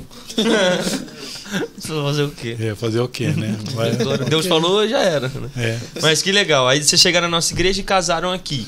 Foi o primeiro casamento da comunidade. Que legal. Na, aqui na Dom, Na Dom Pedro, Pedro? Foi o primeiro. Que massa. Não primeiro sabia disso, não. casamento que teve é, depois da fusão, né? Tô falando Sim, da. Sim. Porque aí teve a fusão da- das duas igrejas e o primeiro casamento foi nosso. Uhum. Que interessante. Que legal. É Legal. Não, Então, você casou ali na Dom Pedro Na mesmo, Dom né? Pedro, Onde é. era a igreja antes. Ah, Meu pai e minha mãe também casaram lá. Naquela época, o pessoal da El Shaddai, eles casavam assim, em chá, eh, ou na chácara, era uma coisa assim, bastante mais informal, né? Uhum. Eles não faziam muito essa questão do. Que legal. Você tá Casamento. com quanto tempo de casado? Vou fazer 30 anos agora. Meu Deus. É 30 muito anos de tempo. casado. Que legal. Se juntar o dia Rafinha e o 14. Davi não dá 30 anos. Não dá, não dá. Jesus amado. Ah, eu sou péssimo em matemática. Só juntei a aleatoriedade dos dois. Mas que legal, Carlinhos. Então, vamos começar a partir para uma parte. Não é, que, não, é que eu quero também Ah, saber. tem, tem outra coisa que eu quero também perguntar. Pode ir, verdade. Não, lembrei. eu quero saber agora, tipo, é, você você assumiu ali, você falou que mais ou menos, voltando, né, pra quando você começou a ser Ministério pastor com e jovem, tal, aham. é. E aí você mais ou menos assumiu nesse processo de adolescente pra jovem já, e você começou já, tipo, é, a parte, a, a parte que eu lembro aí do, do Carlinhos, né, foi quando eu comecei a, a, por exemplo, a ir nos juniores, né, Uhum. que aí já era, era época do tio Edson, né, Val- Aham. peguei uma época que o Valdir também liderava ali, Sim. é, Nossa, aí muito pastor passou pelos juniores, É, né, mano? Aí... Só eu que não. que tinha lá no começo. Porque foi lá no Ministério- começo. né? Aham. Aí. Então, nessa época, aí essa época eu lembro muito do pastor Carlinhos como pastor de jovens e tal. Aham. Eu lembro, aí eu, aí eu comecei a frequentar ainda na rede de jovens, depois virou onda, Aham. né? E, e hoje, eh, uma coisa que eu quero saber, né? Que eu tava conversando com meu pai lá em casa, fazendo as, as sabatinas e tal, né? Ah, tipo assim, hoje chegou onde estamos, né? No Yes e Yes Up, Uhum. né? E, e como você viu todo esse processo, os seus aprendizados, as, ah, aquilo que você, como eh, homem, pastor, foi aprendendo, né? Como um Uhum. pastor de jovens e hoje ah, vê aí no, no Up o que você tem recebido também. É, A bagagem, né? é Como essa foi, né? bagagem e tal. É, eu acho muito legal que a gente foi amadurecendo junto, né? Uhum. Então, assim, no começo do, meu, do, do ministério, é, a, é, eu, e a gente bagunçava muito junto, né? E ao mesmo tempo a gente ia aprendendo, né? Como eu falei para vocês, nós éramos um, um grupo de amigos, né? Uhum. Até tem uma história, é só para só pra você entender assim, a- a- essa dinâmica do Amigos, né? Ah, logo depois que eu tinha sido ordenado, nós fomos para um congresso lá em Nazaré Paulista. E aí tava o André Luiz, tava o Cezinho Chiro, alguns discípulos, e eles. É, aí, aí a gente eh, ficava no tipo de um, de um treliche lá, no, no, no local tinha uns treliches, ficavam 12 pessoas em cada, em cada quarto. E, e aí o, o- um deles lá me chamou e falou: Ah, Carlinhos, o, o pessoal tá querendo me bater. Falou: Não, vou lá, vou junto e tal. Só que eu tinha esquecido que era uma hora da manhã, né? E que nós estávamos só, só nós, né? E aí nós fomos lá e entramos no quarto e começamos a fazer lutinha lá no quarto. Pá, pá, pá, pá, pá, pá, pá, né? E aquela gritaria e tal. Aí apareceu uma irmã da igreja, né? Falou, ó, gente, né? Que bagunça que é essa? Vou chamar o Carlinhos. Ah. Ele falou, pode deixar, abriu a porta. Carlinhos, hoje. Carlinhos, Carlinhos dando mata-leão num cara aqui. Ah, não, não, tudo bem. Vou chamar quem agora? Tô, né? Então, assim, é, é- é- é essa, nesse, nessa amizade, nesse companheirismo, a gente foi crescendo. Então, eu aprendi muito, né? Como eu falei. É, e aí eu fui também. E eles foram. Nós fomos crescendo juntos, né? Então, é, come- alguns começaram como criança e foram passando pela, pela adolescência, né? Pela, e aí eu tive que a- adaptar e, e- e- tentar também buscar suprir a necessidade de cada fase que o pessoal estava passando. Então aí chegou um momento, o pessoal precisou casar, então Foi as demandas eles, foram né? diferentes, as necessidades foram diferentes e começamos a tratar questão mais voltada a casal, depois é, filho e criação de filhos e tudo mais. Então as coisas foram se tornando é, mais abrangentes, né? O ministério passou a ser um pouco mais abrangente. Acabou fazendo essa, essa organização, né? Porque dentro dos do jovens a gente tinha é, pessoas que já tinham filhos e, e, e, e, e, pessoal de 14 anos chegando. Sim. Então, quando você ia pregar, você tinha que começar dos 14, tá, tá, tá, e você vai lá é. em cima. É, é uma... E aí você não conseguia falar a linguagem de ninguém, Sim. porque aí hum. os mais novos não estavam se sentindo alimentados, ou não é o nosso espaço e os mais velhos também não é o nosso espaço. É, né? é, algo que, que eu sentia muito, por exemplo, quando ainda era onda, né? A primeira vez que eu preguei foi era era essa rede de jovens, né? A onda uhum. e tal. E era novão, né? Sem experiência nenhuma. E, mas eu senti muito essa dificuldade, né? Tipo assim, mano, eu sou um adolescente aqui pregando pra um monte de gente casado, com filho. Uhum. Eu não sei o que eu vou falar para eles. Eu uhum. não faço ideia. O que que fala, né? né? Tipo, eu não faço ideia. Então, tipo, uhum. tinha, tinha... Eu, pelo menos, sentia essa... Uhum. essa esse buraco, né? talvez, né? Uhum. De, de mensagem. Então, à medida que o tempo foi passando, eu fui... É, avançando e crescendo junto uhum com, com os discípulos, né? E, e enfim, aí o, o, perfil do ministério vai mudando. No começo, meu ministério era muito mais brincalhão, era muito brincalhão, só que às vezes eu era até exageradamente, né? Uhum. E, e às vezes era até um pouco diferente, porque o seu pai era um pouco mais sério e eu era brincalhão demais, uhum. né? Aí começou fazendo uma, uma, uhum. uma mudança, assim, né? Porque aí ele foi ficando um pouco mais brincalhão, mais relaxado, e eu fui ficando mais sério, né? E tal. Ah, porque, que da hora. É, foi mais ou menos assim. Eu era muito doido, né? Assim, mas, as mas, coisas que eu fazia. Mas até legal essa questão, tipo, porque vocês passaram por, pelos processos até chegar é, no ministério é um processo de vocês diferente hoje, até, né? né? Então, tipo... Processo diferente, né? Se for foi, ver. Foi. Meu pai começou... Com os jovens, é. e aí depois ele foi Agora tá nos juniores. Ele veio, então ele pegou a bagagem dos jovens eu comecei dos juniores, eu fui, eu fui pro... Eu não sabia legal. disso, não. É, também é. tô que pensando legal, agora no processo diferente. Foi, fazer, foi acontecendo essa, essa transição, né, do, do ministério.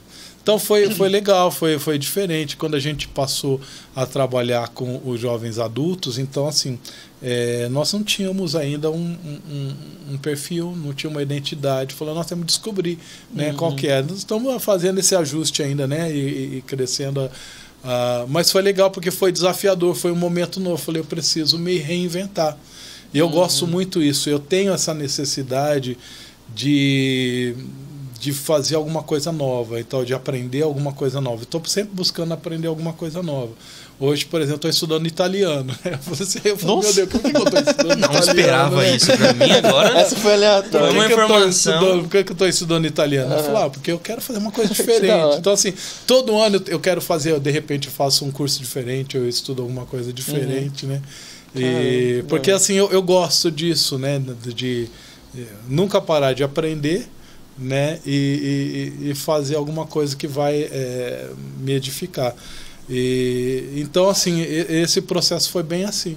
Que né? legal. Desafiador que acabou me, des, me despertando nessa, a conhecer outras áreas, uhum, conhecer legal. e desenvolver outras habilidades que eu ainda não tinha. Né? Uhum. E quais, quais são os projetos hoje para o Yes Up? Que agora vocês estão de casa nova, né? É. Vocês estão uhum, lá na leste. E quais são os projetos que vocês têm para Bom, a gente está cheio de, de, de, ideias e projetos, cheio de, de empolgação. Uh, o que, que foi acontecendo é que uh, o IASAP foi adquirindo um perfil. Né? Hum. Porque uh, quando a gente, é, a gente acabou indo lá para a extensão sul, nós tivemos que descobrir uma, um formato. Então, é, foi levantada uma liderança muito bacana. Né? Uhum. Eu sou muito grato a Deus pela vida de cada um daqueles líderes. Né? São pessoas assim que se dão mesmo, que têm uma visão para o ministério. Né? Então, assim, começamos do zero uma, uma série de coisas. Né? Ah, não, tem, não tem como a gente fazer transmissão. O que a gente pode fazer? Ah, vamos dar. E aí começou, começou, começou, começou. Hoje a gente tem a transmissão. Uhum. Né? Ah, não tem as coisas. Né? E, e fazer, às vezes, sem, sem os recursos. Né? Sim limitado, porque assim o espaço lá às vezes não permitia, a uhum. internet, é isso, aquilo. Então vamos descobrir um jeito, vamos descobrir um jeito. Então essa questão da, da inovação né, foi muito legal, legal. É, da identidade no perfil do louvor, a identidade no perfil de ministrações, da liderança. Com isso, alguns pastores começaram a se identificar. Hoje a gente está com o Davi, tá com um monte de pastor o lá. Davi, o André Luiz, o Vitor, uhum. eu, né, e, e as pastoras e isso acabou enriquecendo bastante uhum. também, né? E, e hoje a gente está agora com o propósito de fazer as nossas reuniões é, semanais. Antes eram quinzenais Uhum. e eram também quinzenal com propósito porque os, os casados eles têm essa necessidade de ter um, um tempo com a família, Uhum. é casamento, é isso, aquilo. Então eles não têm a mesma disponibilidade de tempo que um solteiro tem. E às vezes o final de semana é um final que é, é o tempo o que eles tempo que eles têm, têm, uhum. né?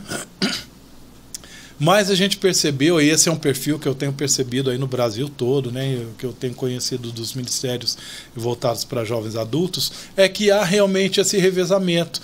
Então a gente achou interessante de ser semanal, porque aí a gente vai conseguir abranger um número maior de pessoas, Uhum. né?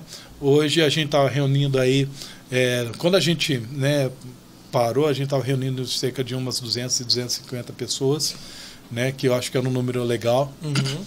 Mas a nossa perspectiva é de que isso aumente bastante Sim. agora, porque na verdade a faixa etária, o maior grupo de. de, de é, maior faixa hoje na igreja ocupa essa, essa idade do Up. Uhum. Então ah, nós estamos procurando agora entender o que, que essa faixa etária quer Uhum. qual é a necessidade. Então nós estamos com alguns É. projetos, nós vamos ter eh, projetos voltados à família. Eh, por exemplo, ah, vários novos casais têm a necessidade de entender, poxa, como que vai ser ter o primeiro filho. Então a gente quer desenvolver um, Uhum. um legal, projeto para dar um apoio para aquela mãe que vai, vai, vai, vai ter a primeira experiência, ensinar essas coisas e tudo Que mais. massa. Tal. A criação de filhos também. Ah, nós vamos começar um projeto de empreendedorismo. Né? A gente entende, né? Deus nos deu uma palavra eh, por conta dessa pandemia ah, que ah, nós precisamos nos preparar para não depender da estrutura do mundo Uhum. para nós sermos ter uma independência. Então, um, um empresário, por exemplo, uma pessoa que é autônoma, ela vai conseguir produzir o seu sustento sem depender do mercado. Do mercado no sentido assim, ó, de alguém que vai pagar você o sal- seu salário, de você ser empregado de alguém. Além de ser alguém que vai prover o sustento, ele vai conseguir empregar os irmãos da igreja. Então, no tempo que a gente vê que pode estar, estar à nossa frente de perseguição, nós vamos estar produzindo alguns produtos, que- produto que as pessoas vão consumir, então eles vão ter que comprar. Né? Eles não vão saber é de crente ou não é. Se você oferece um produto bom, de qualidade, você vai ser um bom, vai ser bem sucedido Sim. e vai vender o seu produto. Você tem a sua provisão sem depender de alguém. Ah, como um, um discípulo meu, ao seu, que trabalha numa multinacional e eles dedicam eh, um período do, do ano para divulgar a causa LGBT. Então ele, ele falou assim que eles falam, obrigam a pessoa a atender o telefone com é, aquelas palavras né, que eles usam agora, até de vestir, é, vestido de mulher e tal. E ele se Nossa. posicionou, falou, não, eu não vou. E, né, e ele falou assim, eu consigo me manter ainda no meu emprego, mas pode chegar num momento que as pessoas não vão mais permitir. Uhum. Por exemplo, ah, você não quer, então vou te mandar embora Sim. né?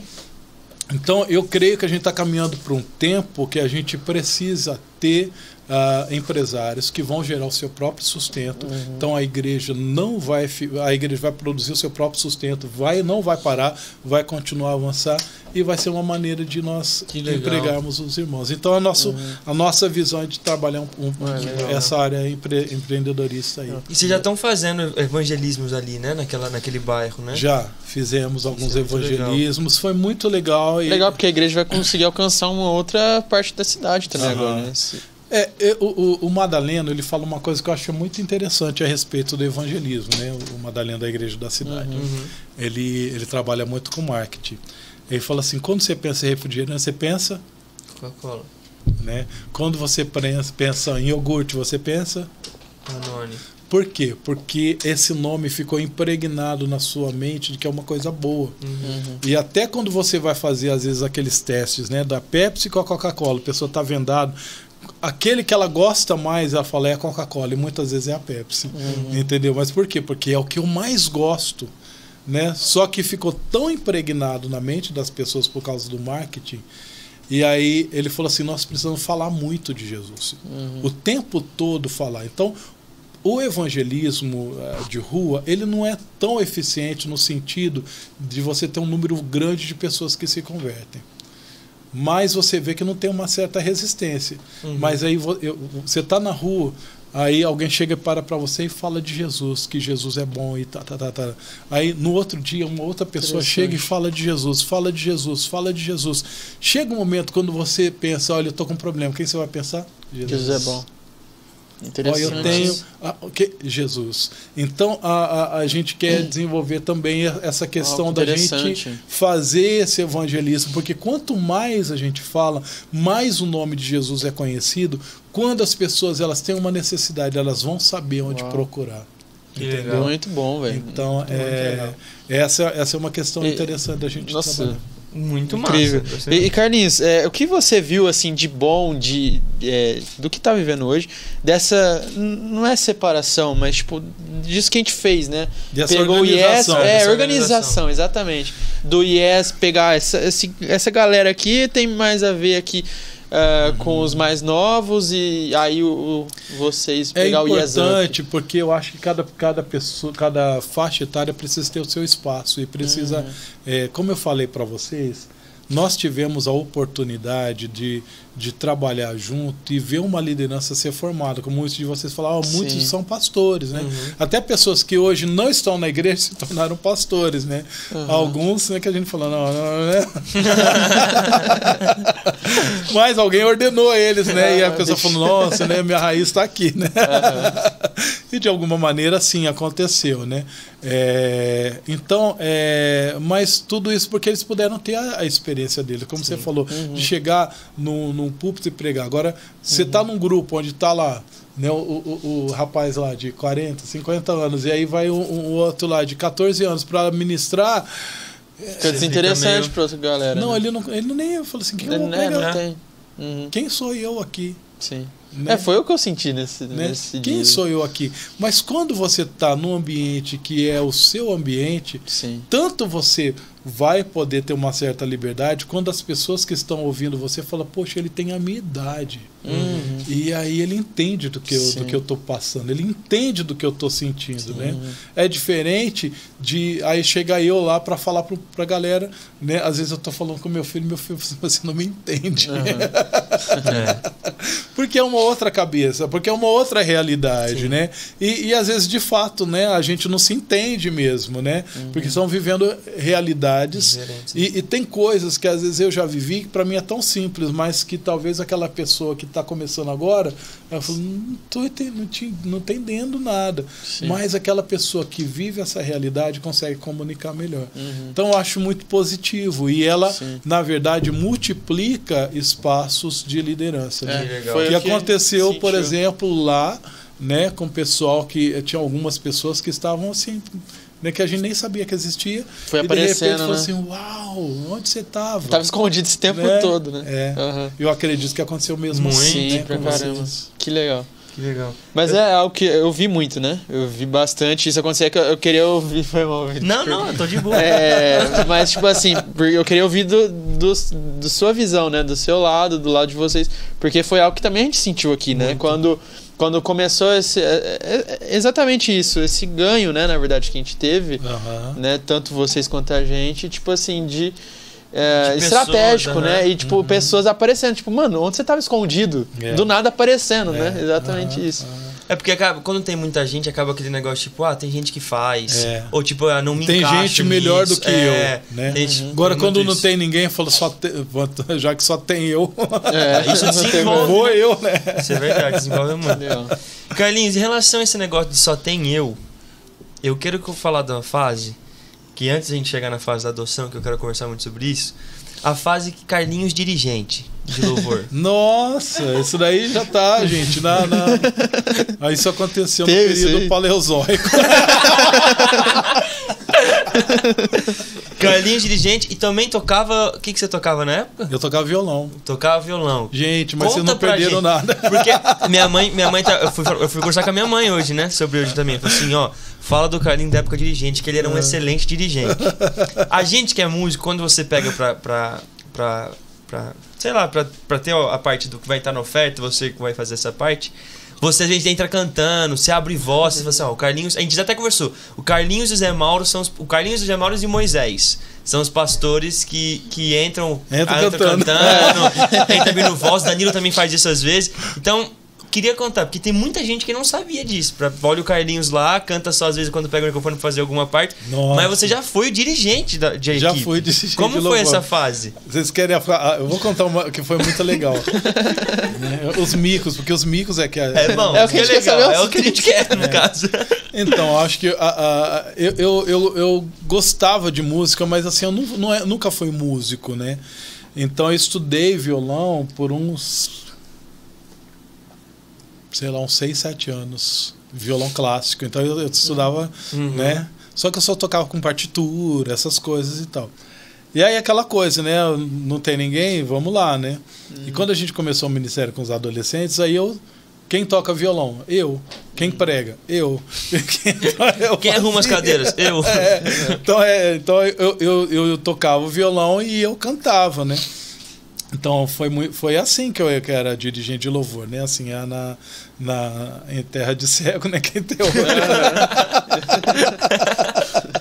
Errei. Aí até que um dia, né, gente, tava eu ministrando louvor, Serginho tocando bateria. Jesus. E, gente, pensa numa briga assim, né? Briga de foice no escuro.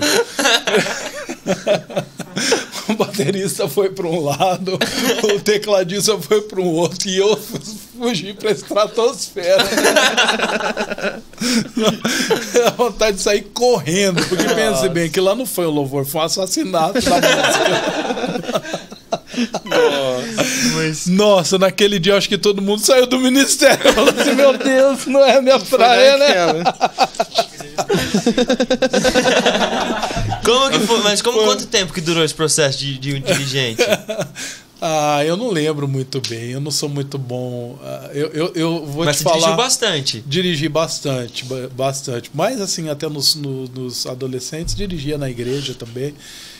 Ah, mas é, eu lembro que uma vez no ensaio a gente estava tocando e o Alessandro começou a tocar, né? E o Alessandro sempre foi muito ousado, ele não sabia fazer nada, mas ele sempre foi muito ousado, né? E ele chegou para mim e falou assim: Nossa, Carlinhos, já sei tocar sol, ré e dó. já sei. Eu falei: Me deixa dirigir o louvor algum sábado, né? Eu falei, que cara insolente, né? Então, assim, sol, ré e dó, né? Aí eu falei, então tá, se você arrumar um repertório de sol, ré e dó em todas as Vixe, músicas... hoje você pode cantar 97 É. Aí, aí ele falou, então tá, semana que vem. Aí ele tocou, né? Tocou e aí foi. E aí, assim, às vezes era, ele era meio, tava meio ruimzinho, né? Até dentro do meu padrão. No meio, nossa, tá muito ruim. Eu pegava o violão, começava a tocar no meio do louvor. Isso é muito assim, né? E aí foi assim, aí ele foi melhorando. Aí eu lembro que um dia no ensaio, eu tava tentando fazer uma passagem, eu não conseguia. Eu falei, nossa. Aí o Alessandro falou, ah, deixa eu tentar. Nossa, ele fez brincando, cara. Eu só, sabe, que eu, eu, eu não era músico, eu, eu tocava. Eu gostava até de música, mas então eu sofria para fazer, né, lendo partitura. E aí ele fez assim brincando. Aí naquele dia Deus falou para mim, falou assim: "Sai da frente, deixa ele passar". Aí eu falei pra ele, aí da- a partir daquele dia eu não toquei mais e aí eu deixei ele tocar e aí ele foi assumindo o louvor. Mas aí você continuou cantando. Não, aí eu já não tava mais no Ministério de Louvor, Aí já parou. já. Mas que legal. Gente, isso é, a gente um dia podia fazer. Meu sonho é um dia montar uma banda Das antigas. das antigas.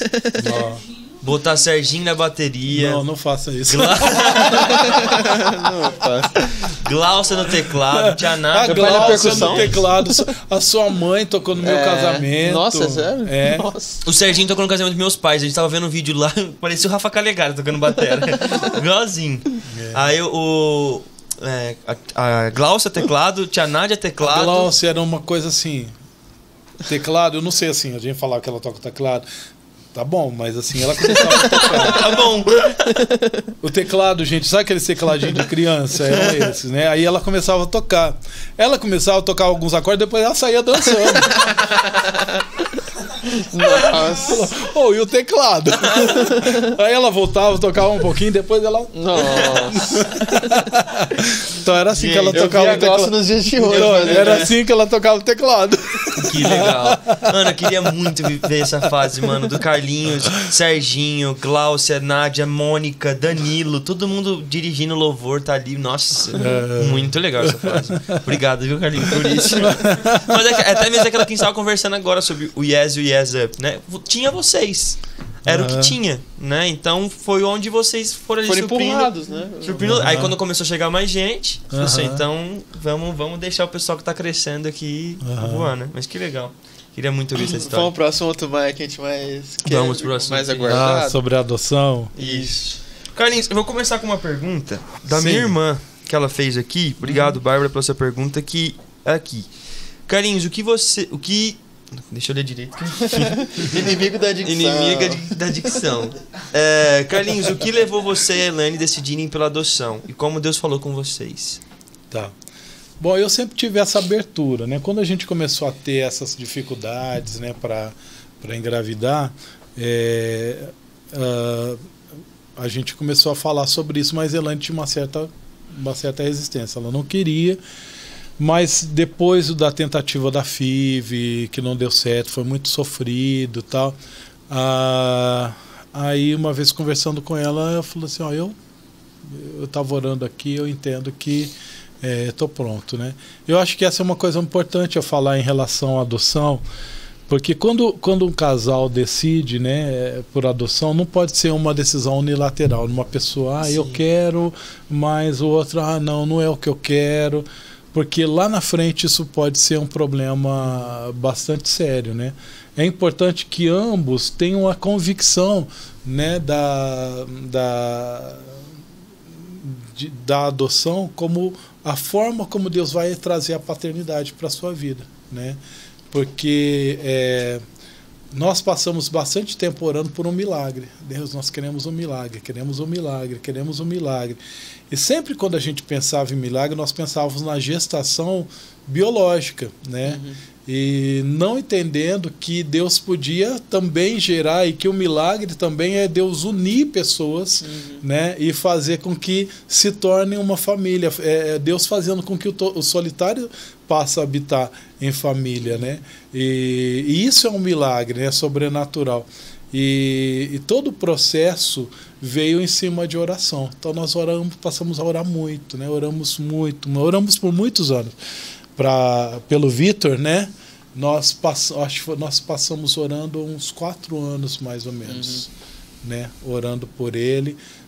Desses, desse período, é, um tempo que a Elaine não queria, e aí no momento que a Elaine decidiu, quando ela no coração dela falou assim, não, eu estou aberta para adoção.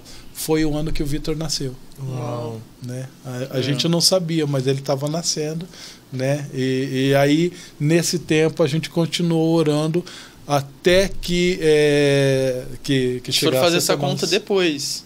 Foi depois, Aham. né? Porque aí porque aí depois quando a gente foi ver quando que ele nasceu, Sim, aí nós que- vimos que, que foi no tempo que ela Que tinha legal. tomado. Deus só essa tava decisão. esperando a Helene decidir é, que ela ia adotar pro Pro Vitor nascer, entendeu? É, é. Que Que incrível. Então foi muito orado o menino aí. Que legal. Isso você, isso foi em 2000? A adoção? É. Não, ele nasceu em 2007. Aham. Ele Ah, foi 2000 e, e o quê? Que foi? Porque ele nasceu tem que, que ele foi adotado, ele É. tinha um ano e meio. Que legal. Ele tinha um ano e meio, é, Que legal. E agora o David chegou com sete anos. sete né? anos, figuraça dele, É, né? ele é. É, são, são, é, é, é muito interessante, falando um pouco aí sobre adoção, é, eu incentivo as pessoas a entenderem que é uma gestação também. Você Uhum. faz essa gestação em oração. Né? E, e- é muito interessante ah, compartilhar aqui eu- a minha experiência que eu tive, eu e Elaine. Nós tivemos. Quando às vezes você fala que você quer adotar, parece que chove um monte de gente. Fala, ah, tem fulano ali, que tem uma criança, ah, tem não sei o que lá mais e tal, né? Surgiram muitas oportunidades de, de até. É, e que são, às vezes, é, nesse formato ilegais e que eu não recomendo, não Uhum. devem ser feitos dessa maneira. Né? Eu acho que a gente deve fazer da maneira é, correta, porque uma adoção que é feita a- assim ilegal, ela pode tanto dar uma prisão para o casal, quanto pode acontecer de tirar aquela criança porque falou, ah, você você fez uma adoção ilegal e essa criança é tirada de você. Então, assim, esse trauma é muito maior. Então, por isso é importante essa questão da adoção ser feita de uma maneira legal. E eu lembro que uma vez ah, havia uma pessoa no Acre que tinha um bebezinho, do jeito que a gente, a Elaine tinha sonhado com o bebê. Ela queria bebezinho, pequenininho e tal. E aí foi, foi interessante porque é, quando a gente ouviu falar, mas aquilo não entrou no nosso coração, não entrou no nosso coração. Mas ao mesmo tempo, sabe que as pessoas estavam tentando ajudar, né? Uhum. Tipo assim, pô, você tá falando que quer ter filho, fica aí, né? Agora que tem uma criança e tal, você não quer e tal. Aí eu lembro que eu fui falar com Dani, né? E, e aí a, a palavra de Dani, na verdade, foi uma revelação para mim em relação ao o que que é de fato a adoção. Quando eu fui falar com Dani, eu falei, nossa, Dani, tem essa situação, mas é lá no Acre, a gente tem que fazer isso e tal. Aí Danilo falou assim, não é teu filho, não. Aí eu falei assim, que ele é muito, né, muito objetivo. Como assim não é meu filho? Eu falei assim, não, não é teu filho, porque para filho a gente não faz conta. Uhum. E você tá fazendo muita conta, Carlinhos. Porque assim, se fosse teu filho, você não ia ficar fazendo conta. Uau. Aí, isso, eu falei, nossa, é uma verdade. A princípio eu não entendi muito bem, mas depois eu fui, né, combinando isso, eu falei, cara, é, tem um filho que eu preciso buscar no coração de Deus. Eu, eu, eu, eu vou adotar, mas não é qualquer pessoa. Entendeu? Eu acho assim, é, eu quero o filho que Deus tem para mim. Eu quero gerar o filho que Deus tem para mim. Não sei se vocês estão conseguindo Sim, sim. entender, né? Não é qualquer pessoa que apareceu, qualquer pessoa que tem uma ah, não é uma caridade, né? Que algumas pessoas, nossa, que gesto bonito. Não, não tem nada a ver com isso. A adoção tem o fato de você se conectar a uma pessoa com laços assim do espírito entendeu? Ah, onde o Espírito Santo, da mesma maneira como ele gera uma criança no, no útero, ele gera no nosso coração, ele gera também essa conexão, né? Então foi dessa maneira, e aí nós passamos a orar, e, e nós falamos assim, falou assim, Deus, nós não queremos que a nossa alegria seja a tristeza de alguém. Eu não quero, por exemplo, que uma mãe ela tenha a tristeza de ter o filho tirado dela para que nós sejamos pais. Não, nós queremos a criança que o Senhor preparou, né? E, e foi assim. Quando, quando nós ficamos sabendo do, do Vitor, foi mais ou menos numa, numa semana, foi numa sexta-feira, isso, que nós ficamos sabendo. Nós não tínhamos visto, nós tínhamos visto só uma fotinha dele, mas assim não dava para para ver direito. Mas quando nós vimos a foto, eu olhei para Elaine, ela olhou e falou assim: "É ele, é o nosso filho". Que Teve Assim, é ele. É ele, né? É ele, é ele, é ele, é ele, é ele. Nós tínhamos essa Aí convicção. parou de fazer as contas. É, aí nós fomos lá para São Paulo, tudo, né? É, na verdade, né, foi feito, a- a- o Serginho preparou toda uma documentação. Nós, na verdade, adotamos o Vitor sem vê-lo. Quando ele chegou para nós, ele já estava no meu nome. Que Que legal. legal Entendeu? isso. Não sabia Então- disso, não. Foi. Então não foi aquela coisa assim, ah, e tal, vamos ver se, se a gente escolhe, se a gente quer e tal. Não, foi, foi algo tão da convicção, né? Uhum. É, esse aqui é o nosso filho. E, e assim aconteceu. Né? Que incrível. Eu lembro, eu lembro do, do Vitor, uma vez que a gente foi no, no En- Encapa? Encape. Uhum. É o Encapa? Que é? E aí. KPP, É. Aí eu lembro que, que chegou o Vitor desse tamanhozinho assim, ó, com o cabelo rupiado. Que eu Nossa, fazia, é verdade. eu Lembra fazia o cabelo dele assim, gente, tadinho. Ele, ele falou, pai, eu odeio o cabelo desse jeito. né? Eu falei, não, mas fica bonito. Não, era charmosão. Aí ele né? virou pra mim e falou assim, pai, mas fica todo mundo passando a mão na minha cabeça. Isso era verdade. né? Eu falei assim, nossa, aí eu me toquei, né? Eu falei, tá bom, filho, né? Anda do ca- Nunca mais ele passou gel na cabeça. E aí uma coisa que, tipo, me marcou muito era, era a forma que vocês ensinaram, ensinaram ele, né? Então, eu lembro que ele. Não lembro nem quantos anos ele tinha nessa época. Ele devia ter uns 3, 4 anos por aí. E, eles fal, e ele falava os versículos. Acho sei lá, uns As histórias anos. As bíblicas, histórias bíblicas. os Ele cantava as personagens. músicas certinhas da- das coisas. Contava as histórias. Eu falei assim, meu Deus, que coisa incrível. Como foi esse processo? Porque foi diferente pro Vitor pro David. Aham. Como foi a diferença desses processos? Porque o David chegou com 7 anos. Sete anos. Como que é essa diferença de- desses É processos? completamente diferente, porque um é você participa um pouco mais da infância, você constrói um pouco mais, né? Participa, você vê crescer e tudo. No, no processo do David, não. No processo do David, a gente. é, nós caímos um pouco de paraquedas, né? E foi um pouco diferente no sentido de que ele também precisava adotar a gente, Uhum. né? Então não foi simplesmente o fato da gente é, querer adotá-lo, mas ele precisou querer adotar a gente também. Então o processo foi mais longo. A gente passou praticamente uns seis meses viajando, indo e voltando, indo e voltando para lá. Eu lembro que também eh, nós, tive- eh, nós passamos, acho que um ano e meio, né, Vitor, orando por ele. E que o Vitor queria um irmãozinho, queria um irmão, vamos orar, então vamos orar. E aí eu, eu lembro que o Vitor tinha alguns brinquedos, falou, não, vamos dar esses brinquedos. Não, pai, esses brinquedos aqui vão ser do meu irmão, né? Legal. E, então ele deixava Que isso, hein, ali Vitão? Que coração, hein? que homem. É. Né? Não, então, aí nossa, é verdade, né? Vamos guardar, porque o seu irmão vai chegar, ele vai precisar e tal, né? E eu lembro que a primeira vez que nós fomos, né? Nós também fomos é, sem, sem saber exatamente, né? Como que seria, sabíamos que ele tinha sete anos e tudo. E nós fomos, tava um dia chuvoso, né? Chuvoso. E, e- e o abrigo onde ele ficava ficava num- numa rua sem, sem, sem asfalto, era lama. Uhum. E aquela chuva, eu chegando naquele carro com lama, né? Aquela, aquela água correndo e tal. Eles abriram a porta do abrigo. E eu fui chegando ali, eu, eu fiz uma pergunta para mim mesmo. Falei assim: Meu Deus, o que, que eu vim fazer aqui no meio dessa lama, né? Aí o Espírito falou para mim: Falou assim, Pois é, foi isso que eu, foi isso que eu fiz por Uau. você.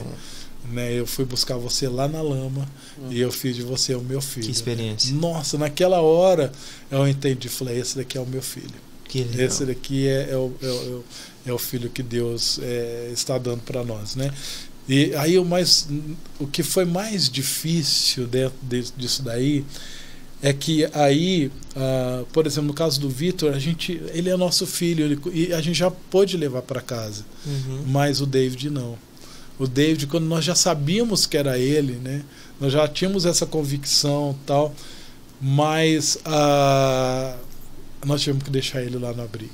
Nossa. E aí a primeira coisa quando ele fez, né, quando a gente tava indo embora, ele correu e entrou dentro do carro. Eu falei, eu vou com vocês, eu vou com vocês, Meu né? Deus. Ah, você não sabe que dor que foi. Eu falei, eu, eu precisar tirar ele de dentro do carro. Ele falou, você não pode ir com a gente agora. Eu Nossa. falei, eu vou voltar e tudo mais. né? Mas Nossa, imagina, que aperto. né? Quantas vezes, Exatamente, né? tipo, será que eles voltam mesmo? Exatamente, né?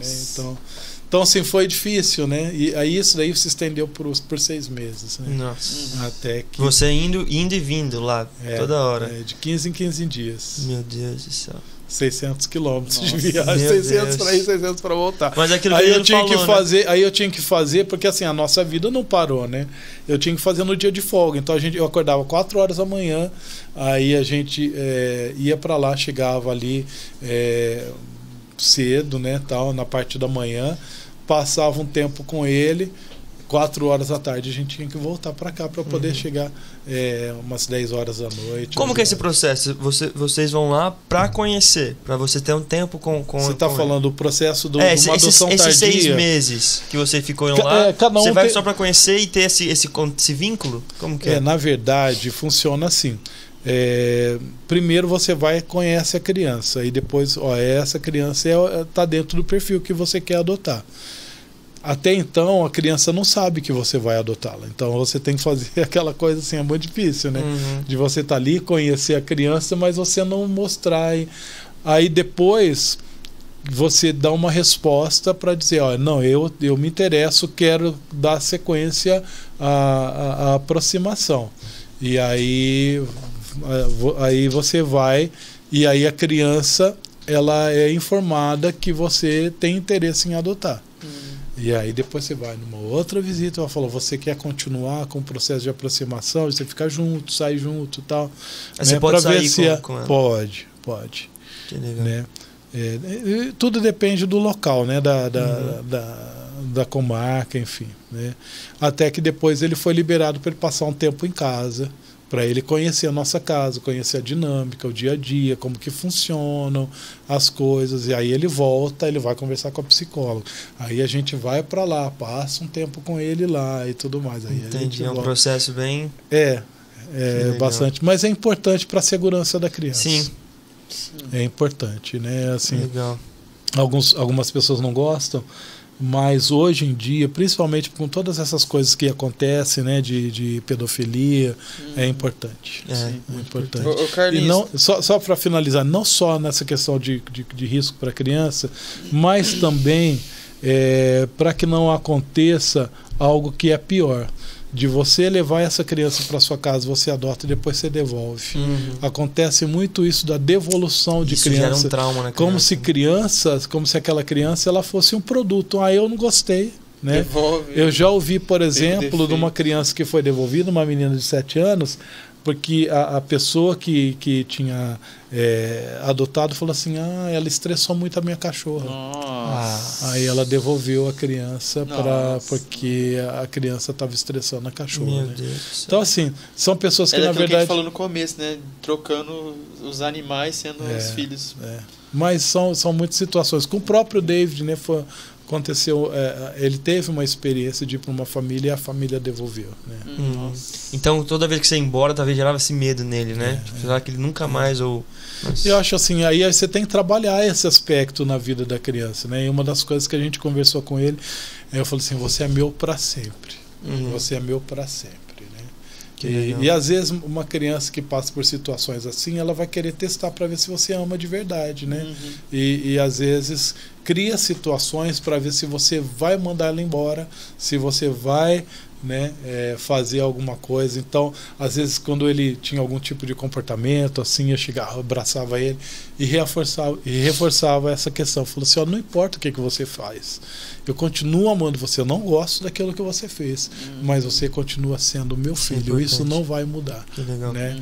Porque são coisas que às vezes a gente tem que ir trabalhando no coração de uma Legal. criança que vem para uma adoção tardia, que passou por, por, por situações como essa. Né? Sim. Antes, antes de a gente fazer essa pergunta aqui, que eu nem vi que pergunta que é, mas o Nathan falou que é boa.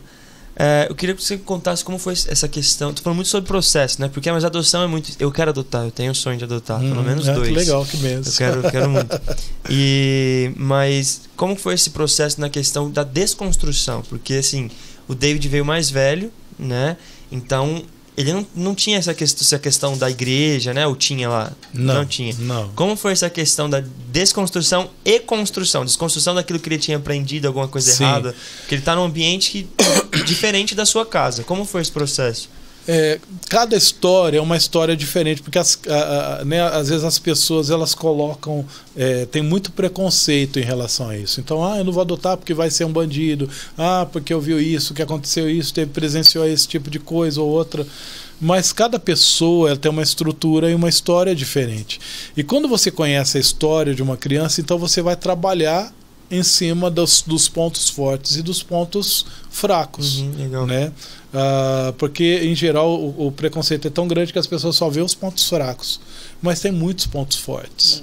Então a resiliência dessas crianças é muito maior do que a maioria das outras crianças, né? O senso de, de compartilhar é muito maior, a, a, a gratidão é muito maior. Né? Eu costumo falar assim, poxa, né? O, o David, a- cada prato de comida que ele come, fala, pai, muito obrigado pela Que comida legal. né? Mãe, muito obrigado. Né? Então ele tem isso é natural dele, né? São, muitas coisas que é, que vêm também junto, né? E as Sim. pessoas falam assim, poxa, ó, tem bastante coisa para desconstruir. Claro que tem, né? Uhum. É, comportamentos. ah, fala, só que nós viemos nós, nós nos preparamos. Então, em primeiro lugar, nós oramos muito. Né? É- Essa questão, quando você tem esse entendimento da oração, fala, esse aqui é o meu filho. Então, é, esse tempo antes que a gente estava orando, é, no caso do David, por exemplo, né, ele- como eu falei para você, ele já estava numa outra família, só que ele estava vivendo uma condição complicada lá e essa família devolveu. Quando nós começamos a orar por ele, é que ele tinha sido devolvido. Nossa, Então, assim, essas questões da oração Uhum. é muito, muito importante. E aí, enquanto a gente estava orando, a gente fala assim: eu não sei, ele já existe, eu não sei onde ele está. Senhor, guarda a vida dele, protege, livra de abuso, livra disso. Então você vai cobrindo e você vai trabalhando. E, e, e, claro, eu acredito que Deus vai trazer para dentro da sua família uma, uma criança que você tem estrutura de poder ajudar. Uhum. Né? Eu passei a estudar bastante nessa né, questão uh, de, de, do perfil emocional de uma criança que vem de uma condição de, de, de abandono, de abrigamento tal. E então isso ajudou bastante, ajudou bastante também na dinâmica de como tratar algumas coisas e como, é, como corrigir. É, uma das coisas que a gente vê que foi um, um, presente de Deus é que o David ele é bastante obediente, ele, é, ele tem muito. É, ele é bastante é, forte no temperamento, mas ele é obediente. Hum, né? Legal. Então, uh, e ele é flexível. Essa é uma coisa também muito boa né, na vida dele. Ele é flexível. Então, ah, algumas coisas ele teve que aprender, teve que se ajustar. Você falou igreja, né? Essa é uma das coisas. Ele falou assim: ó, a gente não sabe se ele vai querer ir na igreja ou não. Uhum. Pode ser que ele não queira, né? Mas aí ele foi pela primeira vez, né? Eu lembro que foi na Extensão Norte, ficou no Ministério Infantil, amor, né? Uhum. Ele amou. Talvez o pessoal do Ministério Infantil não tenha amado. Aí, mas ele não tinha noção do sim, que, que ia comportar sim, dentro numa sim, igreja e tudo mais. Né? E aí a gente foi ensinando, olha, a gente não fala assim, a gente não, né? Graças a Deus ele nunca falou palavrão assim, ele não, não, não, não veio tipo, eu, a gente veio esperando que ele falasse bastante palavrão. Não, ele, né? É, é ele tem esse, essa já veio com essa com essa bagagem, né? Muito interessante também. Ele é bastante carinhoso. É, tivemos algumas áreas que nós tivemos que trabalhar, sim. E aí foi a questão da disciplina. No começo né, era mais difícil porque a gente não podia entrar com a disciplina sem primeiro dar. Sim. Então, primeiro você tem que dar. Então, é nesse processo inicial, ele é complexo, porque de repente alguns comportamentos que não são aceitáveis para o seu padrão, para a sua família, você precisa entender que, veja bem, você tem uma criança que viveu até sete anos desse jeito. Uhum, então, não é porque ele entrou na porta da sua casa, ele vai virar um santinho. Para né? ele aquilo não é errado, né? né?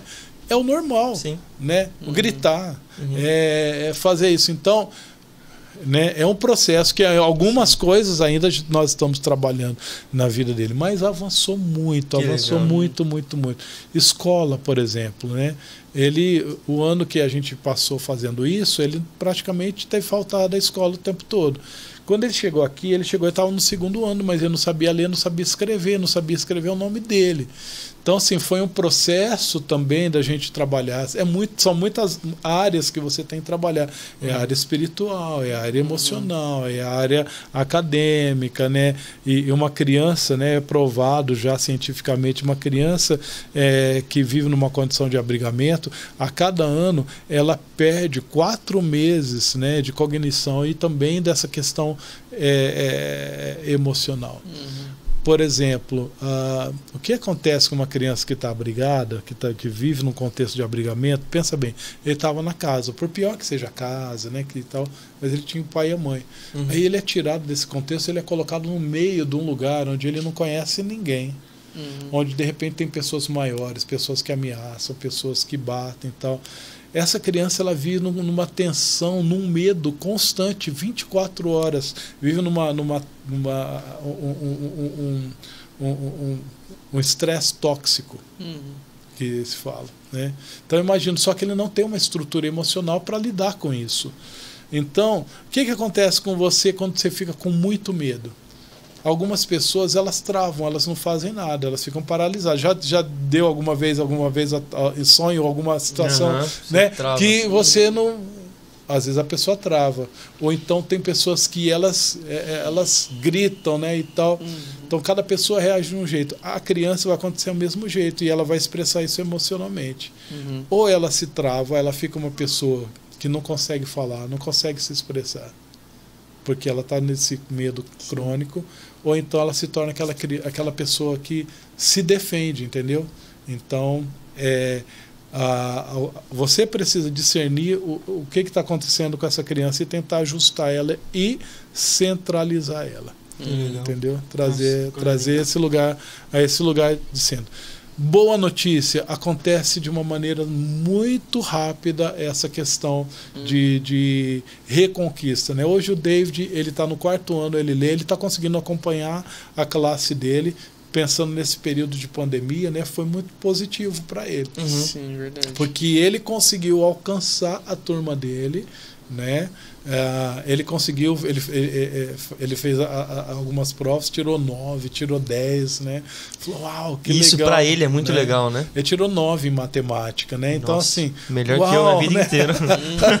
Então, assim, uma criança, uma criança que há dois anos atrás não sabia ler, não sabia escrever. Nossa, que coisa E incrível. consegue acompanhar o quarto ano e conseguir Legal. tirar uma nota boa. Que legal. Né? Então, assim, estou falando para você no sentido: é, tem coisas para desconstruir, tem coisas para construir, tem, mas o processo, inclusive a questão da, da ação sobrenatural de Deus, é algo tão incrível, sabe, assim, na vida é, dessa, dessa criança, né? Legal. Que legal. Faz a pergunta aí. A, a, a Isa Karina fez a pergunta. Carlinhos, como foram as conversas com os meninos sobre a adoção, a explicação desse processo?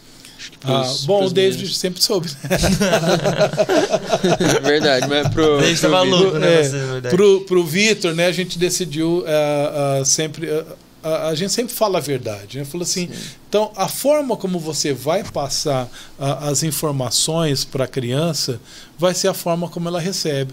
Se você fala assim, oh, coitadinho de você, você foi adotado, nossa, a adoção foi a pior coisa que aconteceu, Sim. né? Porque se fosse uma coisa boa, né? Uhum. É, e outra, né? Foi uma coisa ruim, porque se fosse uma coisa boa, você não tinha escondido de mim. Uhum. Né? Então algumas pessoas falam assim, ah, eu vou. Não, é a história dessa pessoa. Você não tem o direito de, te- de roubar a história dessa pessoa. Uhum. Né? É, Bom. essa pessoa tem o direito de saber é, o que aconteceu e que isso é uma benção. Né? Então Sim. sempre a gente trabalhava com o Vitor, né? Olha, você é um presente de Deus, você é um presente de Deus e tal, né? Ah, aí aí é, a gente começou a trabalhar e, e- estudar quando é o melhor momento. Falou quando a criança começar a perguntar, né? E aí assim a, a gente sempre contava bastante história da Bíblia para ele Uhum. e tal. E aí então comecei a contar histórias do- de personagens bíblicos, né? Que nem Moisés. Moisés foi Uhum. adotado, né? Uhum. E é, Samuel, Samuel ele foi adotado por Legal. ali, né? E, enfim, Jesus, né? Jesus foi adotado por José, né? José Sim. não era o pai biológico dele, Uhum. mas José adotou e é por Legal. isso que ele teve paternidade. E se ele não tivesse adotado, Maria teria sido apedrejada, né? Sim. Então, assim, Jesus foi adotado. Então, nunca foi é, é, um negócio assim, ah, é- não, mas é uma coisa boa, né? Uhum. Até Jesus foi adotado, Sim. né? E então, ah, aí eu teve um dia que eu acho que ele perguntou e a Elaine falou, falou, você não nasceu da minha barriga, você nasceu da barriga de outra mamãe e tal. Aí eu cheguei em casa, eu acho que ele tinha uns dois aninhos, aí falou, pai, pai, pai, eu sei, já sei de tudo, eu já sei de bonitinho. tudo, né? Eu falei, o quê? Eu fui adotado. Nossa, que coisa linda. Eu não nasci da barriga da mamãe. Eu falei, é isso daí, filho, e tal, né? Você viu que legal e tal. Então, assim, ele sempre soube, né? E eu acho que essa é uma coisa, assim, que é, sempre foi natural e normal, né? de- de- legal. Isso é principal, porque tem muita gente que a gente vê história que descobre com 20 anos, É. com 30 E aí anos. essas pessoas falam assim, a minha vida foi uma mentira. Sim. Tudo que eu vivi foi uma mentira, né? Então, é, é, é essa sensação de ter sido enganado, né? Uhum. E se foi tão bom, então porque você escondeu, Uhum. né? Então, ah, mas às vezes as pessoas falam, ah, mas então você vai contar, a criança vai se sentir... Não, ela é, é- ela é, é a história dela. Ela vai se sentir curada, vai se sentir feliz. Se você Uhum. passar isso, foi uma coisa boa a adoção, Que legal. né? Uhum. E então é dessa maneira que a gente, que a gente entende. Carlinhos, queria que você contasse pra gente, assim, na verdade, a gente con- con- conversou um pouco, né, ah, no começo, sobre que nós vivemos, vivemos uma geração que não, não quer ter filho de jeito nenhum, Uhum. né? A gente fez até tá troca de, de mãe de pet agora, né? Mãe e pai de Uhum. pet. Então, estamos vivendo uma geração. Qual que é a importância hoje de você ver, que você vê da igreja em relação à adoção? Total, né? Na verdade, a, a, a, a realidade de igreja é adoção, né? A, Bíblia, quando a gente olha para a Bíblia, né? Todo o aspecto, tu, tudo na Bíblia fala sobre isso, né? Nós fomos adotados, né? E adoção não significa você ser um filho de segunda categoria, Sim. Né? A adoção significa você ser filho. Uhum. Né? Você não, não tinha a condição de filho e você passa a ter a condição de filho. Né? Eu acho interessante em Hebreus fala que Jesus ele não se envergonha de nos chamar de irmãos. Né? Nós somos irmãos e não somos irmãos. ah, Não, nós somos irmãos ou irmãos adotivos. Irmão, não, são irmãos. A Bíblia só fala isso. Vocês são Ele irmãos. não é um filho adotado, ele é filho. É. Né? Isso então, é essa condição, a forma como você se tornou filho pode ser a adoção, a forma como você se tornou filho pode ser ter sido gerado no útero da sua mãe. Mas a questão é que ambos são filhos. Uhum. Né? Às vezes aqu- aquela pessoa que tem um filho que é um filho que veio por adoção e um filho biológico fala: ah, qual que é o seu filho de verdade? Os dois são filhos de verdade. Sim. Você vai dizer que aqui, porque o outro foi adotado, ele é de mentira? Não é de mentira.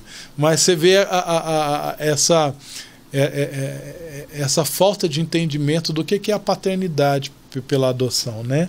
E a igreja ela, ela precisa ocupar esse papel eh, de uma maneira mais, ah, mais importante, porque isso faz parte da história da igreja. Não sei se você conhece, mas no tempo, da, no tempo do, no começo da igreja, no, no, segundo, primeiro, segundo século, né, ah, havia uma cultura de infanticídio.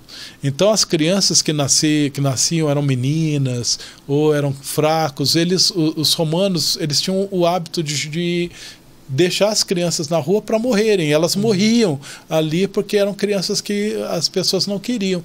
E os cristãos, eles começaram a entender, falaram assim, toda a vida é importante. E aí então eles saíam de madrugada nas ruas e eles pegavam as crianças que estavam sendo colocadas ali para morrer e eles adotavam como seus próprios filhos. Foi assim que foi assim que a, a, a igreja mudou a cultura do infanticídio no período do Império Romano. Deixou o, o infanticídio deixou de ser eh, uma prática comum porque as pessoas começaram a entender, falaram assim, "Ah, os cristãos querem essas crianças. Uhum. E aí, então, quando tinha uma criança que eles não tinham condição de adotar, eles entregavam para os Uhum. cristãos. pra- e aí foi assim que começaram a surgir os orfanatos. Né? Então, assim, a igreja é, é, surgiu é, ocupando esse papel porque entendeu, falou, nós somos adotados. Né? Uhum. E eu entendo que nós precisamos recuperar e, e- e resgatar esse papel. Porque, ah, pensando nessa questão, se, ah, se a igreja, se, se cada igreja da, do Brasil, nós tivermos uma família que quer adotar, a gente zera ah, o número de crianças que a gente tem hoje. Caiu a minha aliança. Vai começar o podcast. Ah, se, se, se as famílias começarem a adotar, a gente zera. E pensa bem, quem tem melhor estrutura para transformar a vida dessas crianças que foram rejeitadas, que foram abusadas, que estão numa condição de abandono, né? A igreja, mas às vezes até dentro da igreja a gente tem um preconceito Sim. nesse sentido e e até assim uma falta da nossa fé, daquilo que a gente fala que Jesus é poderoso para fazer, para transformar, para curar e tal. E ah, nós podemos fazer isso de diversas maneiras, não só adotando, né? Porque o pessoal fala assim: "Ah, mas eu não eu não tenho esse chamado". Eu entendo que nem todo mundo foi chamado para adotar. Adotar não é para todo mundo. Uhum. Né? Tem pessoas que às vezes não têm uma estrutura espiritual, não tem uma estrutura emocional, não tem uma estrutura física, porque você vai precisar ter uma estrutura física também para isso, né? Mas toda a igreja foi chamada para participar da adoção. Então a família, nem toda família tem esse chamado para adotar. Mas a igreja ela pode participar de todo esse contexto. Então eu não posso adotar, mas eu posso servir num abrigo. Eu não posso adotar, mas eu posso ser um padrinho afetivo, entendeu? Você é alguém que vai ali num abrigo, que visita uma criança e fala assim: "Eu vou ajudar você" eu vou ajudar você a estudar, eu vou ajudar você, sei lá, a, a cuidar da, da sua saúde.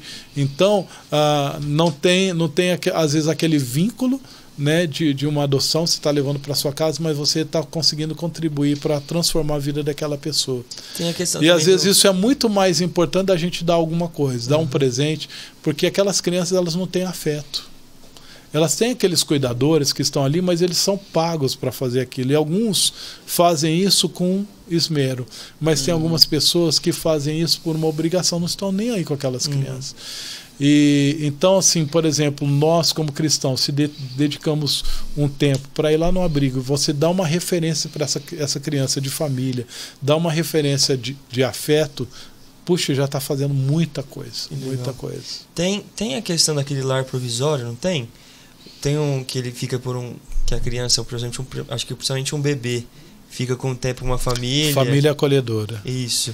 Eu conheci um casal lá em São Paulo, fui num evento um dia, Aham. e eles foram, eles começaram a fazer isso depois do Descend, Uhum. que teve a questão lá, eles, eles já tinham dois filhos, Uhum. só mas a gente não tem condição de adotar mais um, adotar um, mas a gente quer ser, fazer isso. Uhum. E como que funciona isso direito? assim? Família acolhedora é o seguinte, é uma modalidade onde você vai dar esse afeto para essa criança, vai dar esse, vamos supor, uma criança que nasceu e a mãe abandonou e vamos supor, deixou ali no hospital.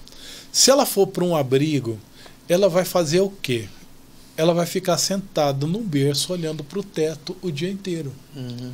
E ela fica ali um dia, dois dias, ela não tem estímulo nenhum.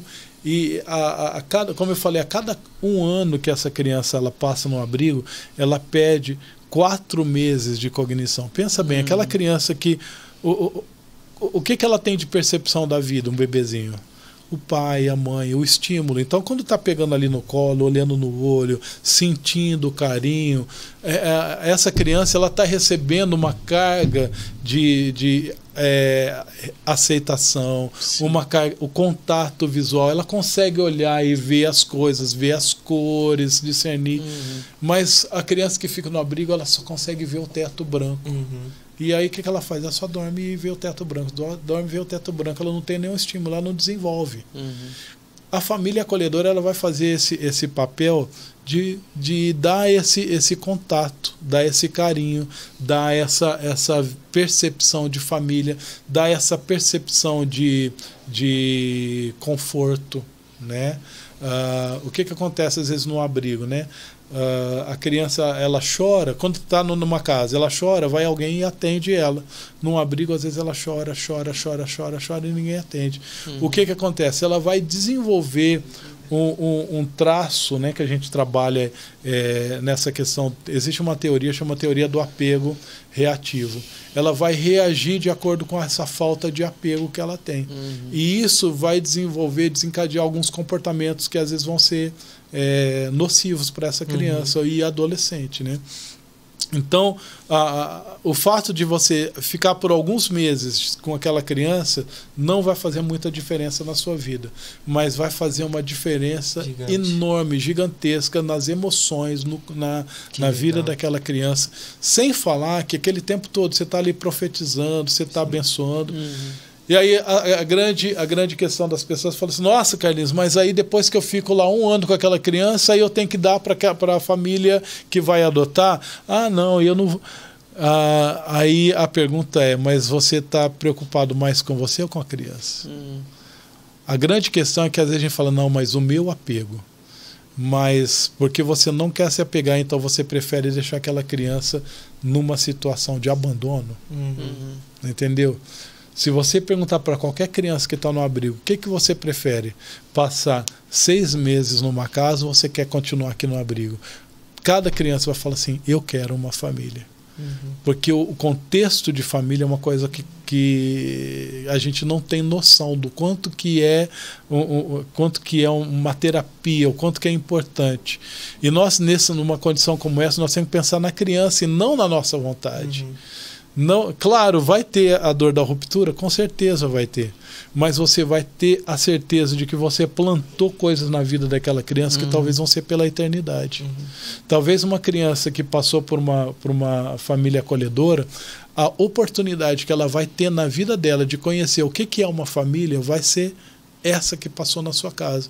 E ela vai levar para o resto da vida. Mas uma criança que nunca teve a oportunidade de saber o que é uma família, sabe o que ela vai fazer? Ela vai reproduzir isso.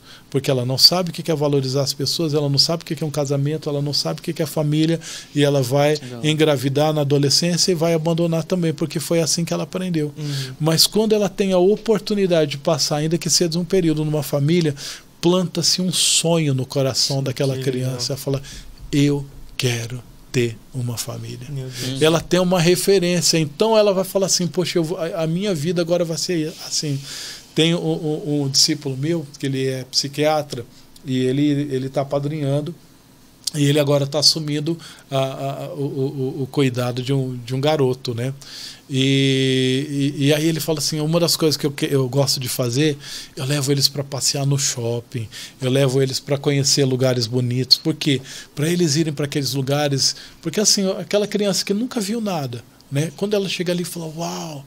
Aí ela fala assim: um dia você vai poder ter dinheiro, um dia você vai poder participar. Esse aqui é o lugar que você pertence.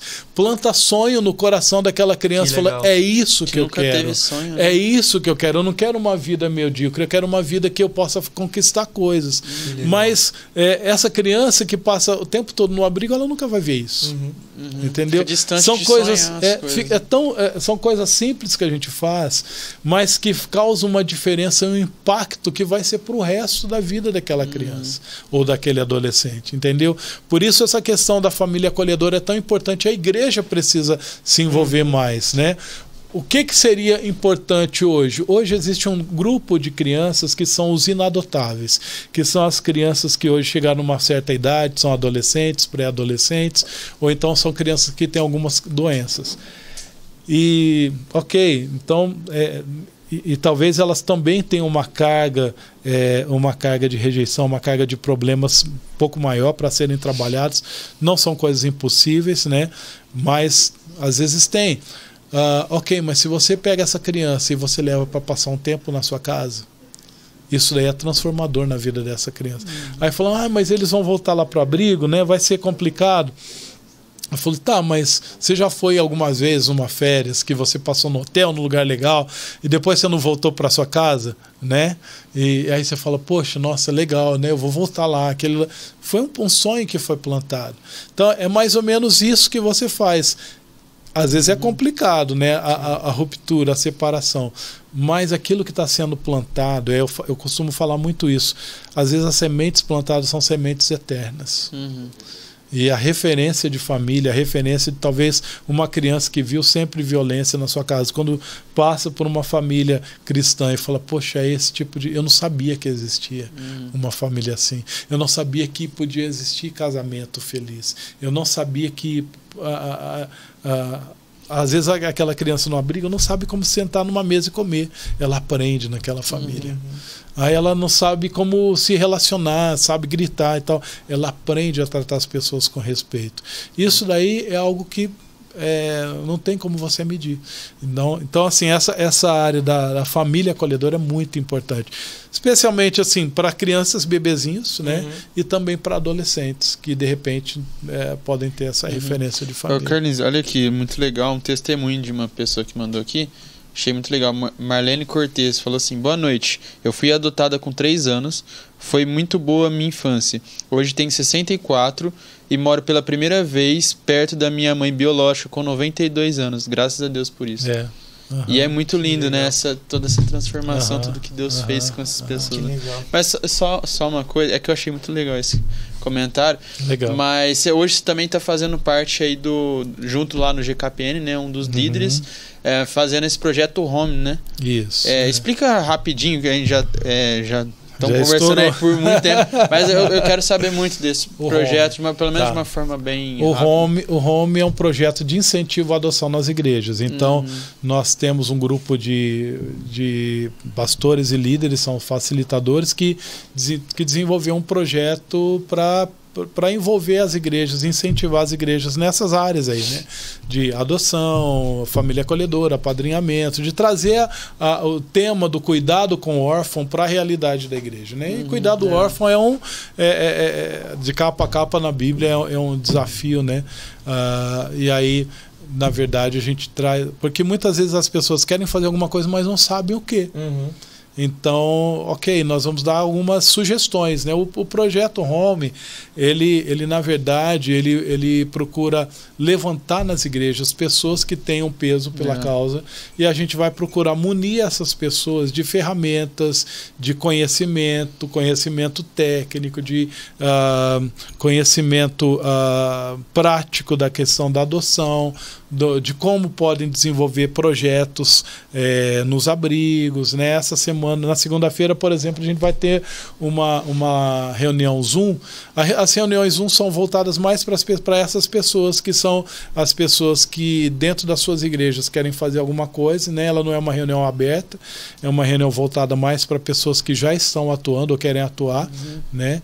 E a gente vai fazer uma reunião onde nós vamos falar sobre trabalho em abrigo. Nós temos uma pastora, a Raquel, ela é uma das facilitadoras, ela é de Vila Velha, lá no Espírito Santo. E eles têm um trabalho fantástico lá de anos na, na igreja, na, na, na cidade. E eles cuidam. A igreja hoje cuida de três abrigos da, da cidade. Uau, que incrível. Então, assim, qualquer coisa que tenha uma necessidade e tal, é, é, eles, eles, eles são acionados. Né? Então, a igreja é acionada para fazer esse uhum. papel. E a gente vai ter, então, um treinamento para as pessoas. Brasil todo. É, é, esse, esse, home é no Brasil todo. O home é no Brasil todo. Uhum. Então, esse treinamento para as pessoas que hoje é, são os multiplicadores, para a gente, ok, eu quero fazer um trabalho no abrigo. Como que eu começo? O que, que eu faço? Uhum. Por onde eu começo? Então, a gente vai dar esse treinamento. Aí, eu quero saber mais sobre, a, eu, eu, eu, vamos supor, um, uma família que quer adotar. Né? Eu quero aprender, eu quero fazer um treinamento para saber um pouco mais sobre a teoria do apego reativo, uhum. que é muito importante importante. Eu acho que todo pai deveria conhecer essa teoria, uhum. né? É, não só pai que quer adotar, né? Eu, eu, é, todo pai é, é, uma teoria muito, é uma nova teoria, né, recente, mas ela, ela trabalha essa questão de como você é, alinha o comportamento, né? Uhum. E ela foi, ela é uma teoria alemã que foi um estudo dentro de um abrigo e então ele trabalha esse aspecto muito legal. Então a gente dá treinamento, aí eu quero adotar. O que, que eu faço? Né? A, a gente. Uh, uh, eu quero abrir um grupo de apoio à adoção. Eu tenho um grupo de pais aqui, não sei como, como fazer. Então, o Home ele vai tentar dar esse apoio. Nós temos conexão com várias pessoas: psicólogo, psiquiatra, médico, advogado, é, pessoas da área técnica. Né? Nós temos pessoas que acabaram se tornando assim. É, parceiros nossos sem saber, né? Que fazem parte do fórum e tal. Hum. Então hoje a gente tem no Brasil todo, cerca de 16 estados do Brasil, Nossa, nós temos que pessoas massa. que estão é, fazendo parte, são quase 60 igrejas que Meu estão Deus. fazendo parte do Home é, pessoas de diversas denominações, é, e a gente é, procura fazer isso, é, trabalhando com lives, trabalhando no nosso site. Nós é, criamos agora uma cartilha que a gente vai levar para o GKPN uma cartilha de como, como você pode começar alguma coisa, como uma pessoa ou uma igreja pode dar os primeiros passos para uhum. fazer alguma coisa, né? Então, aí tem as diversas áreas e a igreja escolhe, eu quero trabalhar nessa área, eu quero trabalhar nessa outra área. Uhum. Então, assim, o que a igreja pode fazer? A ideia do Home é desafiar nesse sentido. Pra gente só finalizar, porque eu tenho uma pergunta, como que foi é, esse convite para você ser o líder disso? Para você estar na frente disso? Então, foi uma reunião né, da, da, do GKPN e eu fazia parte da equipe ali do, do, do GKPN e várias pessoas se voluntariaram, né? E aí o, o, o Michel, Michel Piragini, né, é bastante amigo meu, e aí falou, gente, é, eu acho que o Carlos aqui poderia coordenar, né? Aqui e tal, né? E o Carlinhos e tal. Eu, eu falei, ah, tá bom, eu topo. Então foi, foi assim que aconteceu, uhum. né? E, e aí a gente passou a ter uma reunião com essa equipe. Hoje a gente tem, uh, deixa eu pensar, uma, duas, três, quatro, cinco, seis, sete, a Paula de São Paulo. Nós somos sete ou oito pessoas que coordenam essa equipe aí. Que legal. Né, que, que procura traçar os, o, o, o plano geral para o Brasil né, uhum. né, nessa questão. Que legal.